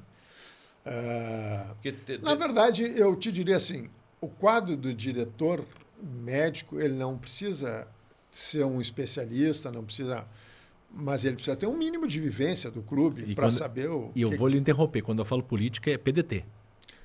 Ah, sim, eu não... Ah, isso aí. Ah, mas isso qualquer gremista sabe, né? Não é, não, não preciso não precisa ser médico, não precisa ter história Sim. dentro do Grêmio para saber que sim, que aquilo ali ah, foi uma ocupação política de um espaço no Grêmio. Ah, basta te dizer que eu passei 25 anos e não sei nem, nunca vi Ciro Simone na minha vida. Quer dizer, ah, posso te dar uma lista de médicos que, que frequentam o Grêmio, que são conselheiros do Grêmio, que têm um mínimo de conhecimento. Lembrei de um agora, doutor do- Michelberg.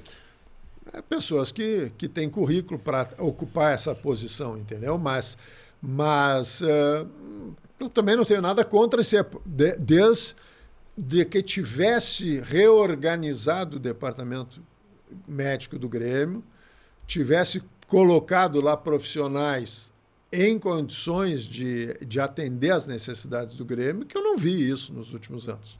E, e acho que o Grêmio está pagando bem caro por isso. Se, se nós, eh, eh, quando hoje se faz um levantamento do que tem acontecido eh, em demora de volta de atletas, em, em períodos de afastamento, e eu vou te dizer assim, acho que até às vezes a demora de volta um atleta não é culpa do departamento médico, mas a desinformação ou, ou a, a divulgação de informações equivocadas, eh, a, a própria falta de esclarecimento. Eh, eu- Você se lembra quantas vezes eu fui para frente dos microfones e esclareceu o que estava acontecendo Muitas. no Grêmio? E hoje? E Não, hoje? hoje- Quando é que tu ouves Bom, um, um eu, vou, eu- eu vou lhe dar um exemplo. Marcos Herr, uma vez de futebol, não sabia que o Ferreira não estava dois dias sem no, no tratamento que ele disse à coletiva. Então, então eu acho que ali existe, é, é, existe- ah, claro que nós sabemos que existe toda a questão ética de divulgação de informações médicas e isso nós tivemos sempre muito cuidado quando estivemos lá. Mas a desinformação ela não colabora, ela prejudica. É, muitas vezes tu está aí criando uma expectativa ou, ou até alimentando um treinador de que ele, ah, semana que vem eu vou ter o fulano. Aí o fulano leva dois meses para voltar. Ah, o dirigente que tem que fazer uma contratação, ah, não, mas o fulano a partir de junho está de volta. E o fulano fica dois anos fora. Entendeste? Então, o departamento médico, a, a fisiologia, a fisioterapia, é, e departamentos que não aparecem num primeiro momento nos resultados de campo, que ninguém diz, ah, isso, não, isso aconteceu porque, porque a preparação física. No primeiro momento, tá, a culpa é do treinador, a culpa é da. Mas vamos ver se é. Se a origem. A origem. O que, que aconteceu depois, com o Grêmio depois de todas as mudanças que, o, É. que aconteceram na comissão técnica? Quais foram os resultados bons do Então, Grêmio? para a gente fechar, sempre quando a gente traz uma figura do Grêmio e que viveu o momento atual, sempre é, é indiscutível isso. A gente pode pegar na participação, o pessoal bota um nome na mesa. E sempre esse nome é debatido. Carlos Amodeu, CEO do clube. O senhor tinha alguma relação com ele? O senhor entendia que ele era uma pessoa atuante no vestiário também? Porque se falou que o Renato fechou a porta para o Carlos Amodeu. Eu tive muito pouco contato, porque a Model entra. eh, na- eh, acho que no último semestre que eu tive ali no. no Não, no último ano. Porque ele já, quando nós fomos para o Mundial, já era ele o. Já era ele. o- o- Mas eu vou te dizer assim: o, eh, nós notamos com a entrada dele uma mudança muito grande de atitude deste eh, cargo, desse, do CEO. O CEO anterior ao, ao Amodeu, que eu sequer me lembro o nome, Cristiano Keller? não, é, não. é um depois. ele, ele jamais frequentou uma concentração do Grêmio, por exemplo. E no vestiário ele era uma pessoa discretíssima, assim, é, é, às vezes antes do jogo estava ali com um pouco presidente, depois saía e porque não era o papel dele é, administrar o futebol, é, ele era muito mais um papel de administrador do clube. clube, o do clube, claro. né? Arena, do outro lado. Isso. E, e com o Amodeu, já de imediato causou estranheza porque ele estava presente no, na concentração, ele estava presente é nas Gustavo viagens. Zanck. Ele estava presente nas viagens, ele estava presente no vestiário. É, e assim, a mim só causou estranheza isso, né? que, que se via que ele é, pretendia um protagonismo Maior que, que- maior do que o, quem o antecedeu. Sim. Né? Era o Gustavo Zanck que antecedeu. E é, não sei te dizer se isso foi bom, se foi ruim para o Grêmio, porque é, agora é, se, tem se ouvido falar de uma participação maior dele, inclusive no- nas decisões do futebol do Grêmio. Eu, eu não sei é, a- qual é a, a fatia dele no- de participação nos resultados que o Grêmio colheu nos últimos anos. Mas o que se sabe é que a atual gestão do Grêmio é um fracasso absoluto, né? porque até o suposto superávit já está sendo Ah. discutido, né? Que se era um superávit tão bom, como é, É. que de uma hora para outra virou déficit, né? E, Cai, né? Então, cai tudo, cai, cai dinheiro. ah, é. É, mas não só isso. Parece que há até um- um- uma certa eh, gestão de dívidas, coisas que, que, que deram margem para o superávit parecer melhor do que realmente. Uma maquiada É. nos números? Eu não tenho, eu não tenho elementos para dizer, são só histórias que eu ouvi, então não vou fazer. Mas. O senhor é muito bem informado. É, mas não, não, não sei se eu sou bem informado, mas eu, eh, eu acho que as pessoas vêm me contar coisas quando. Porque sabem que eu tenho. eh, tive uma história muito grande com o Grêmio. Mas, eh, independente disso, eu, eu acho assim: nada é mais grave para uma gestão do que Um rebaixamento. o rebaixamento. É. né? Eh, e o pior é ver assim que vai ser uma luta árdua. Né? Há, há- há que mexer bastante nesse time para que a gente possa viver momentos de tranquilidade. Eu tenho falado com é, um número muito grande de gremistas, todos absolutamente preocupados e, e- e desgostosos do que estão vendo. É. Né?